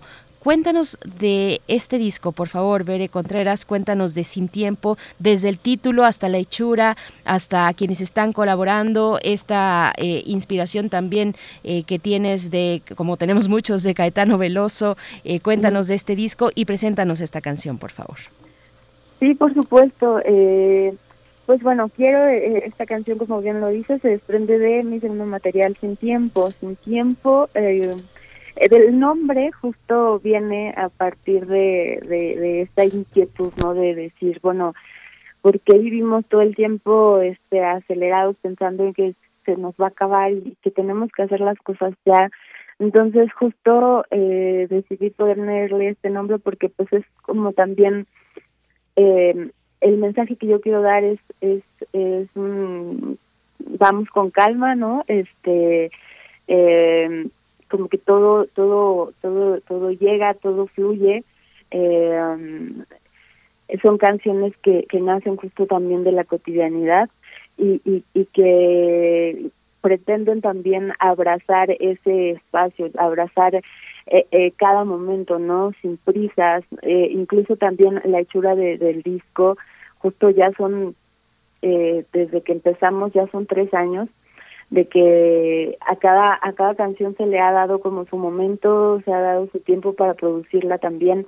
Eh, ha sido, pues se nos atravesó la, la, la pandemia y pues tuvimos que parar, entonces como que es un, eh, siento que es un disco que también eh, eh, nos invita, o bueno, a mí me ha invitado mucho a la reflexión, ¿no? A, al abrazar el momento presente, ¿no? Y y no vivir tan atada a, a esta idea del tiempo, a esta idea del tengo que hacer las cosas ya, tengo que, que mm, no, como que me esta pandemia también nos ha dado mucho esa lección, ¿no? A, no tener tantos planes porque pues finalmente eh, pueden o no realizarse, ¿no? Eh, obviamente siempre hay un objetivo y, y, vas a estar actuando a favor de que estas cosas fluyan y que estas cosas se realicen, pero pues bueno, el mensaje justo de sin tiempo es, es esto, ¿no? Y, y, con estas canciones, al escucharlas, es, es lo que yo quiero eh, eh, compartir, ¿no? Desde sus diversas, este, desde sus diversos mundos, desde sus diversos contextos, ¿no? Desde el amor, desde, eh, eh, no sé, desde el, autoestima, ¿no? También tocó como mucho este tema, ¿no? La, la, la idea de, de, de salir adelante, ¿no? Del amor propio. eh, y pues bueno, a grandes rasgos este estilo, como ya les había platicado un poquito, este, este es que estoy sin tiempo, como ya les había platicado un poquito, este es un disco producido por Ricardo Salvador y pues justo eh, también pueden encontrar un poco de material audiovisual de, de lo que va ha, salido de, de, este material, que son Quiero y Octubre, hay ya dos video, videoclips oficiales disponibles en mi canal de YouTube para que se aventuren un poquito y, y puedan... Eh, conectar con esto que les estoy, les estoy platicando. Claro. Bere Contreras, vamos a escuchar Quiero, ya está sonando de fondo y volvemos contigo para despedir esta charla, para que de nuevo hagas la invitación a que nos encontremos contigo eh, próximamente en el Festival Internacional Cervantino, pero escuchemos Quiero.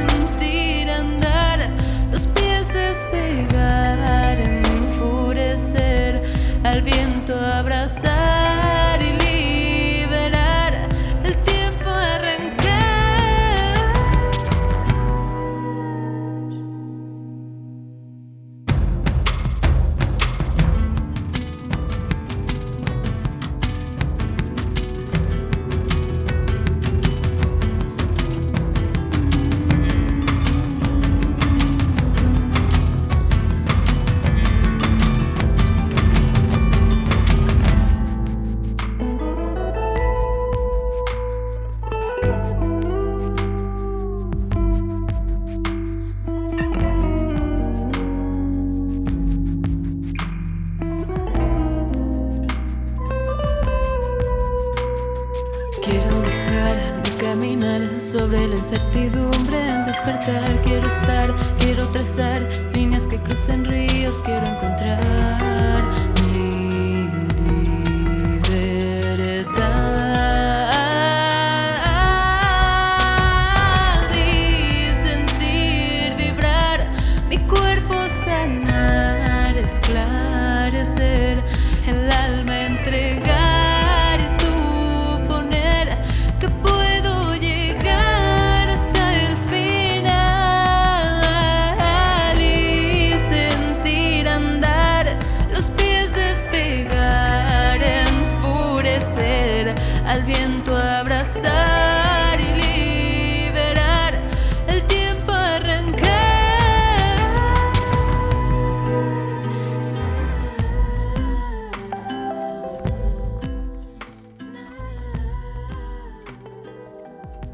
Eh, Contreras, Berenice Contreras, muchas gracias por tu presencia, por tu música, eh, eh, aligera la vida. Te deseamos mucha suerte en tu presentación en el Festival Cervantino. Nada más recuérdanos nuevamente cómo seguirte, cuándo va a ser el concierto, a qué hora, pero además, Berenice Contreras, continúa, con, dinos dónde te seguimos, dónde estaremos pendientes de tu trabajo. Muchas gracias, Miguel. gracias por el espacio. Estoy muy contenta de eh, platicar con ustedes. Eh, bueno, eh, mi presentación será eh, este sábado, o sea, ya en 15 días, sábado 16 de octubre, en el escenario de Trasnoche, en la ex hacienda de San Gabriel, para que por ahí quienes andan en, en el Festival Cervantino pues nos acompañen. me encuentran también en redes, plataformas y en todo como Bere Contreras Música Eh, ahí si quieren darse un clavado pueden pueden escuchar un poco más de, de, de, este de este primer disco Contraluz y de lo que se viene también. Y pues qué más qué más qué más ¿Qué más? Que empieza octubre ya. Octubre eh, empezó hoy y esta canción se titula precisamente así, Octubre, y pertenece también a este reciente material tuyo, Sin Tiempo. Te deseamos lo mejor, eh, Berenice Contreras, compositora, eh, guitarrista, cantautora. Muchas gracias por, por la posibilidad de asomarnos a tu creación musical y te estaremos viendo, aunque sea de lejos, en el caso de muchos de nosotros, pero viendo en este escenario de noche en la Hacienda de San Gabriel, allá en el Festival Internacional Cervantino. Te deseamos lo mejor. Muchas, muchas gracias, Bere. Y pues bueno, los dejo con esta canción, Octubre, eh, justo empezando este mes. Y pues nada, por ahí nos vemos. Eh, gracias, gracias por el espacio. Gracias, hasta pronto. Vamos con Octubre de Berenice Contreras, el disco sin tiempo.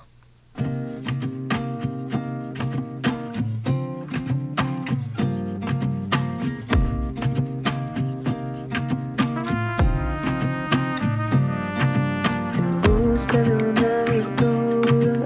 Encuentro lo que perdí hace tiempo, retazos de una verdad que cobarda mis heridas. Yo siento que puedo ser la flor que engalana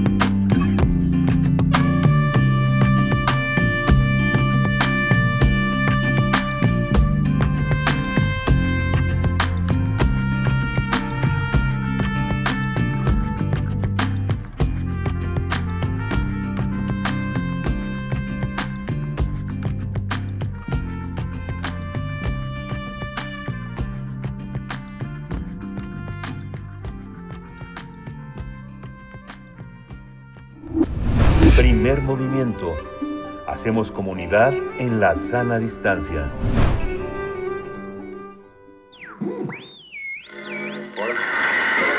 Especiales de Radio UNAM presenta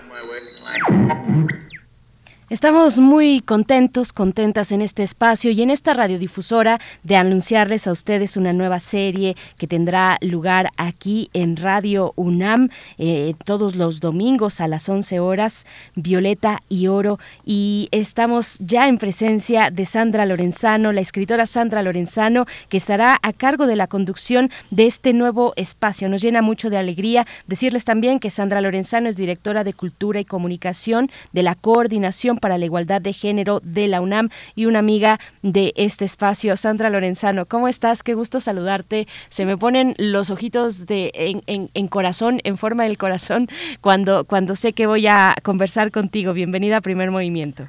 Ay, qué bonito, ver. Muchas gracias. Buenos días. Un abrazo enorme para ti, para Miguel Ángel y para la querida audiencia de Radio UNAM. Pues sí, tal como lo dijiste, iniciamos el próximo domingo, 3 de octubre a las 11 de la mañana y a partir de ahí todos los domingos a las 11 de la mañana, este nuevo programa que se llama Violeta y Oro, Violeta por el color del feminismo y oro por nuestra alma puma, eh, con la idea de construir o de seguir construyendo, de colaborar en la construcción de la igualdad de género dentro de nuestra universidad y dentro de nuestra sociedad, ahora a través de la radio. Fíjense que, si me permiten hacer un poquito de historia, desde que empezó la Coordinación para la Igualdad de Género en nuestra universidad, en marzo del año pasado, de 2020, y gracias también al entusiasmo de nuestra coordinadora, Tamara Martínez Ruiz, creamos un espacio sonoro llamado Violeta y Oro, un espacio que ha funcionado hasta ahora en podcast, un podcast que por supuesto pueden ver en nuestra página web, coordinaciongénero.unam.mx. A ese podcast realmente le ha ido muy bien, tanto que recibió un premio, eh, un reconocimiento en la decimotercera Bienal Internacional de Radio en 2021, que como ustedes saben, eh, compitieron más de 500 trabajos radiofónicos. Eh, ese trabajo nos dio pie como para lanzar cada vez más lejos nuestros sueños. Y nuestro sueño principal era este, que gracias a ustedes, gracias a Radio UNAM, gracias a Benito Taibo, vamos a poder cumplir del domingo 3 de octubre. Es decir, hacer que Violeta y Oro, hacer que esta lengua por la igualdad que creamos desde la Coordinación para la Igualdad de Género esté presente en el espacio de nuestra radio pública universitaria más emblemática y más querida. Eso realmente nos llena de felicidad, nos llena de gusto porque nos gusta pensar que a través de la radio podemos darles a las palabras toda la fuerza transformadora que se aloja en ellas y crear a la vez un espacio de comunidad, un espacio de escucha, un espacio de diálogo. Este será, Violeta y Oro, un programa abierto a todas las voces, un espacio abierto a todas, a todos y todes los miembros de la comunidad universitaria, pero también a quienes quieran acercarse más allá de lo que sucede en nuestra Universidad Nacional. Nos interesa mucho esto, crear un espacio donde podamos, entre todas y entre todos, poder participar de manera cada vez más activa, cada vez más comprometida en la consolidación de nuestra democracia, en contra de la violencia y a favor de algo que nos importa muchísimo desde la Coordinación para la Igualdad de Género, que es la construcción de paz con igualdad. Así que vamos a, a comenzar con este espacio, dedicándoselo a un ejercicio que ustedes saben que está entre mis favoritos, que es el ejercicio de la memoria. porque justamente la radio hecha con perspectiva de género nació en México en nuestra radio UNAM, a cargo de la queridísima poeta, ensayista, profesora Alaí de Popa, quien creó el primer programa de radio con perspectiva de género sobre los derechos de las mujeres, que se llamó Oro de la Mujer y que nació aquí en Radio UNAM.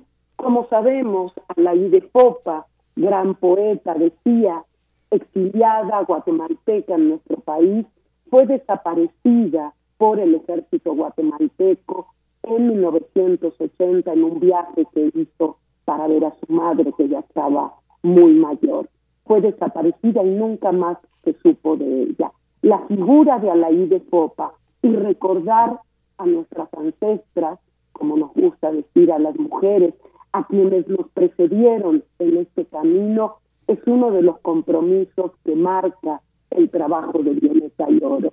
Pero también para hacer un puente, un puente entre esos orígenes de la radio con perspectiva de género, pero oyéndonos un poquito más lejos, ¿cómo llegaron las mujeres a la radio? ¿Cómo se transformó la presencia de las mujeres en la radio? Y por eso el primer programa se lo vamos a dedicar a la historia de la radio a través de las mujeres, platicando con alguien que ustedes conocen muy bien porque también ha estado en los micrófonos de Radio UNAM, que es Rita Abreu. Rita Abreu, que publicó un libro delicioso sobre la historia de las mujeres en la radio y que nos va a llevar de la mano por anécdotas realmente maravillosas de las épocas en que las mujeres eran conocidas solamente por su voz y que cuando alguna de las estrellas más destacadas hablaba de pronto en una tienda, llegaba la gente a decir, pero si tú eres la mala del radioteatro, etcétera, etcétera, realmente historias muy simpáticas y muy entrañables que nos va a contar Rita para construir este puente, Vero, Miguel Ángel, queridas y queridos amigos que nos escuchan, este puente entre el pasado de las mujeres en la radio, el presente, que es Violeta y Oro, y el futuro que estamos construyendo con las nuevas generaciones, con nuestras y nuestros estudiantes, con nuestras y nuestros jóvenes. Entonces, esa es la propuesta de Violeta y Oro, que además va a cubrir un espectro amplísimo de temas. Fíjense, para que tengan una idea y un poquito se les antoje acompañarnos el domingo a las 11 de la mañana. Vamos a empezar, como les decía, con este programa de la historia de las mujeres en la radio. Vamos a seguir en el segundo capítulo, el, el siguiente episodio, con el fútbol femenil, el fútbol femenil y la lucha por los derechos de las mujeres y la igualdad en un campo donde hay tanta discriminación, pero también tanta pasión por parte de nuestras chicas. Hablaremos con una jugadora profesional de Pumas, hablaremos con una de las más destacadas comentaristas de fútbol, hablaremos con una niña que ya no es tan niña, pero que está en Pumitas desde los cuatro años, en fin. El tercer programa será sobre la literatura diversa, la literatura queer, LGBT o como queramos decirlo, y tendremos también testimonios, poesía, cuentos, pues un poco eso es lo que nos proponemos en Violeta y Oro, crear un espacio muy diverso, donde se sumen voces muy diversas también, muy diferentes, para contribuir con nuestro granito de arena a esta universidad cada vez más abierta, cada vez más incluyente, cada vez más construida en torno a la paz, a la paz, al diálogo, a la ética, a la responsabilidad ante la sociedad que nos ha dado este privilegio de poder ocupar el espacio. Así que juntas, juntos y juntes les invitamos a ser con nosotras todas las voces. ¿Se suman, Bere, Miguel Ángel, qué dicen? Claro que sí, ahí estaremos, claro que sí, lo hemos hecho desde que pues precisamente eran cápsulas de podcast, hemos estado aquí compartiendo con la audiencia estas entregas, Sandra Lorenzano en tu voz, eh, refiriéndote a distintas escritoras, eh, particularmente de poesía, pero bueno, estamos al cierre, al filo de esta emisión de viernes, pero está hecha la invitación, Miguel Ángel Quemain. Sí, justamente, y, aquí empezó todo, Sandra. Digo, aquí, este, aquí en primer movimiento, eh, también en este enlace que Frida Saldívar hizo, este, siempre con Violeta Lloro, es, es de, alguna manera forma parte también de nuestro patrimonio en primer movimiento. Felicidades, te escucharemos el domingo. Así es, querido Miguel Ángel, querida Bere, ahí nacimos en este espacio maravilloso y generoso que tienen ustedes. Y una vez más, todo nuestro agradecimiento en mi nombre, por supuesto, pero sobre todo de todo el equipo de la Coordinación para la Igualdad de Género y gracias siempre por el espacio y por el cariño. Les mando un abrazo enorme y bueno, nos escuchamos entonces el domingo a las 11 de la mañana. Mil gracias. Gracias, Sandra. Gracias, Sandra Lorenzano. El mejor de los caminos para Violeta y Oro. No se pierdan este estreno domingo 11 de la mañana aquí en Radio UNAM. Hasta pronto, Sandra Lorenzano. Vámonos, vámonos ya, Miguel Ángel, 9 con 59 minutos, querido Miguel Ángel, ya es octubre. Ya es octubre y nos despedimos. Eh, buen fin de semana, nos escuchamos el lunes de 7 a 10 de la mañana. Muchas gracias, esto fue Primer Movimiento. El mundo desde la universidad. UNAM presentó Primer Movimiento, El mundo desde la universidad. Con Berenice Camacho y Miguel Ángel Quemain en la conducción. Frida Saldívar y Violeta Berber, producción. Antonio Quijano y Patricia Zavala, noticias. Miriam Trejo y Rodrigo Mota, coordinadores e invitados. Tamara Quirós, redes sociales.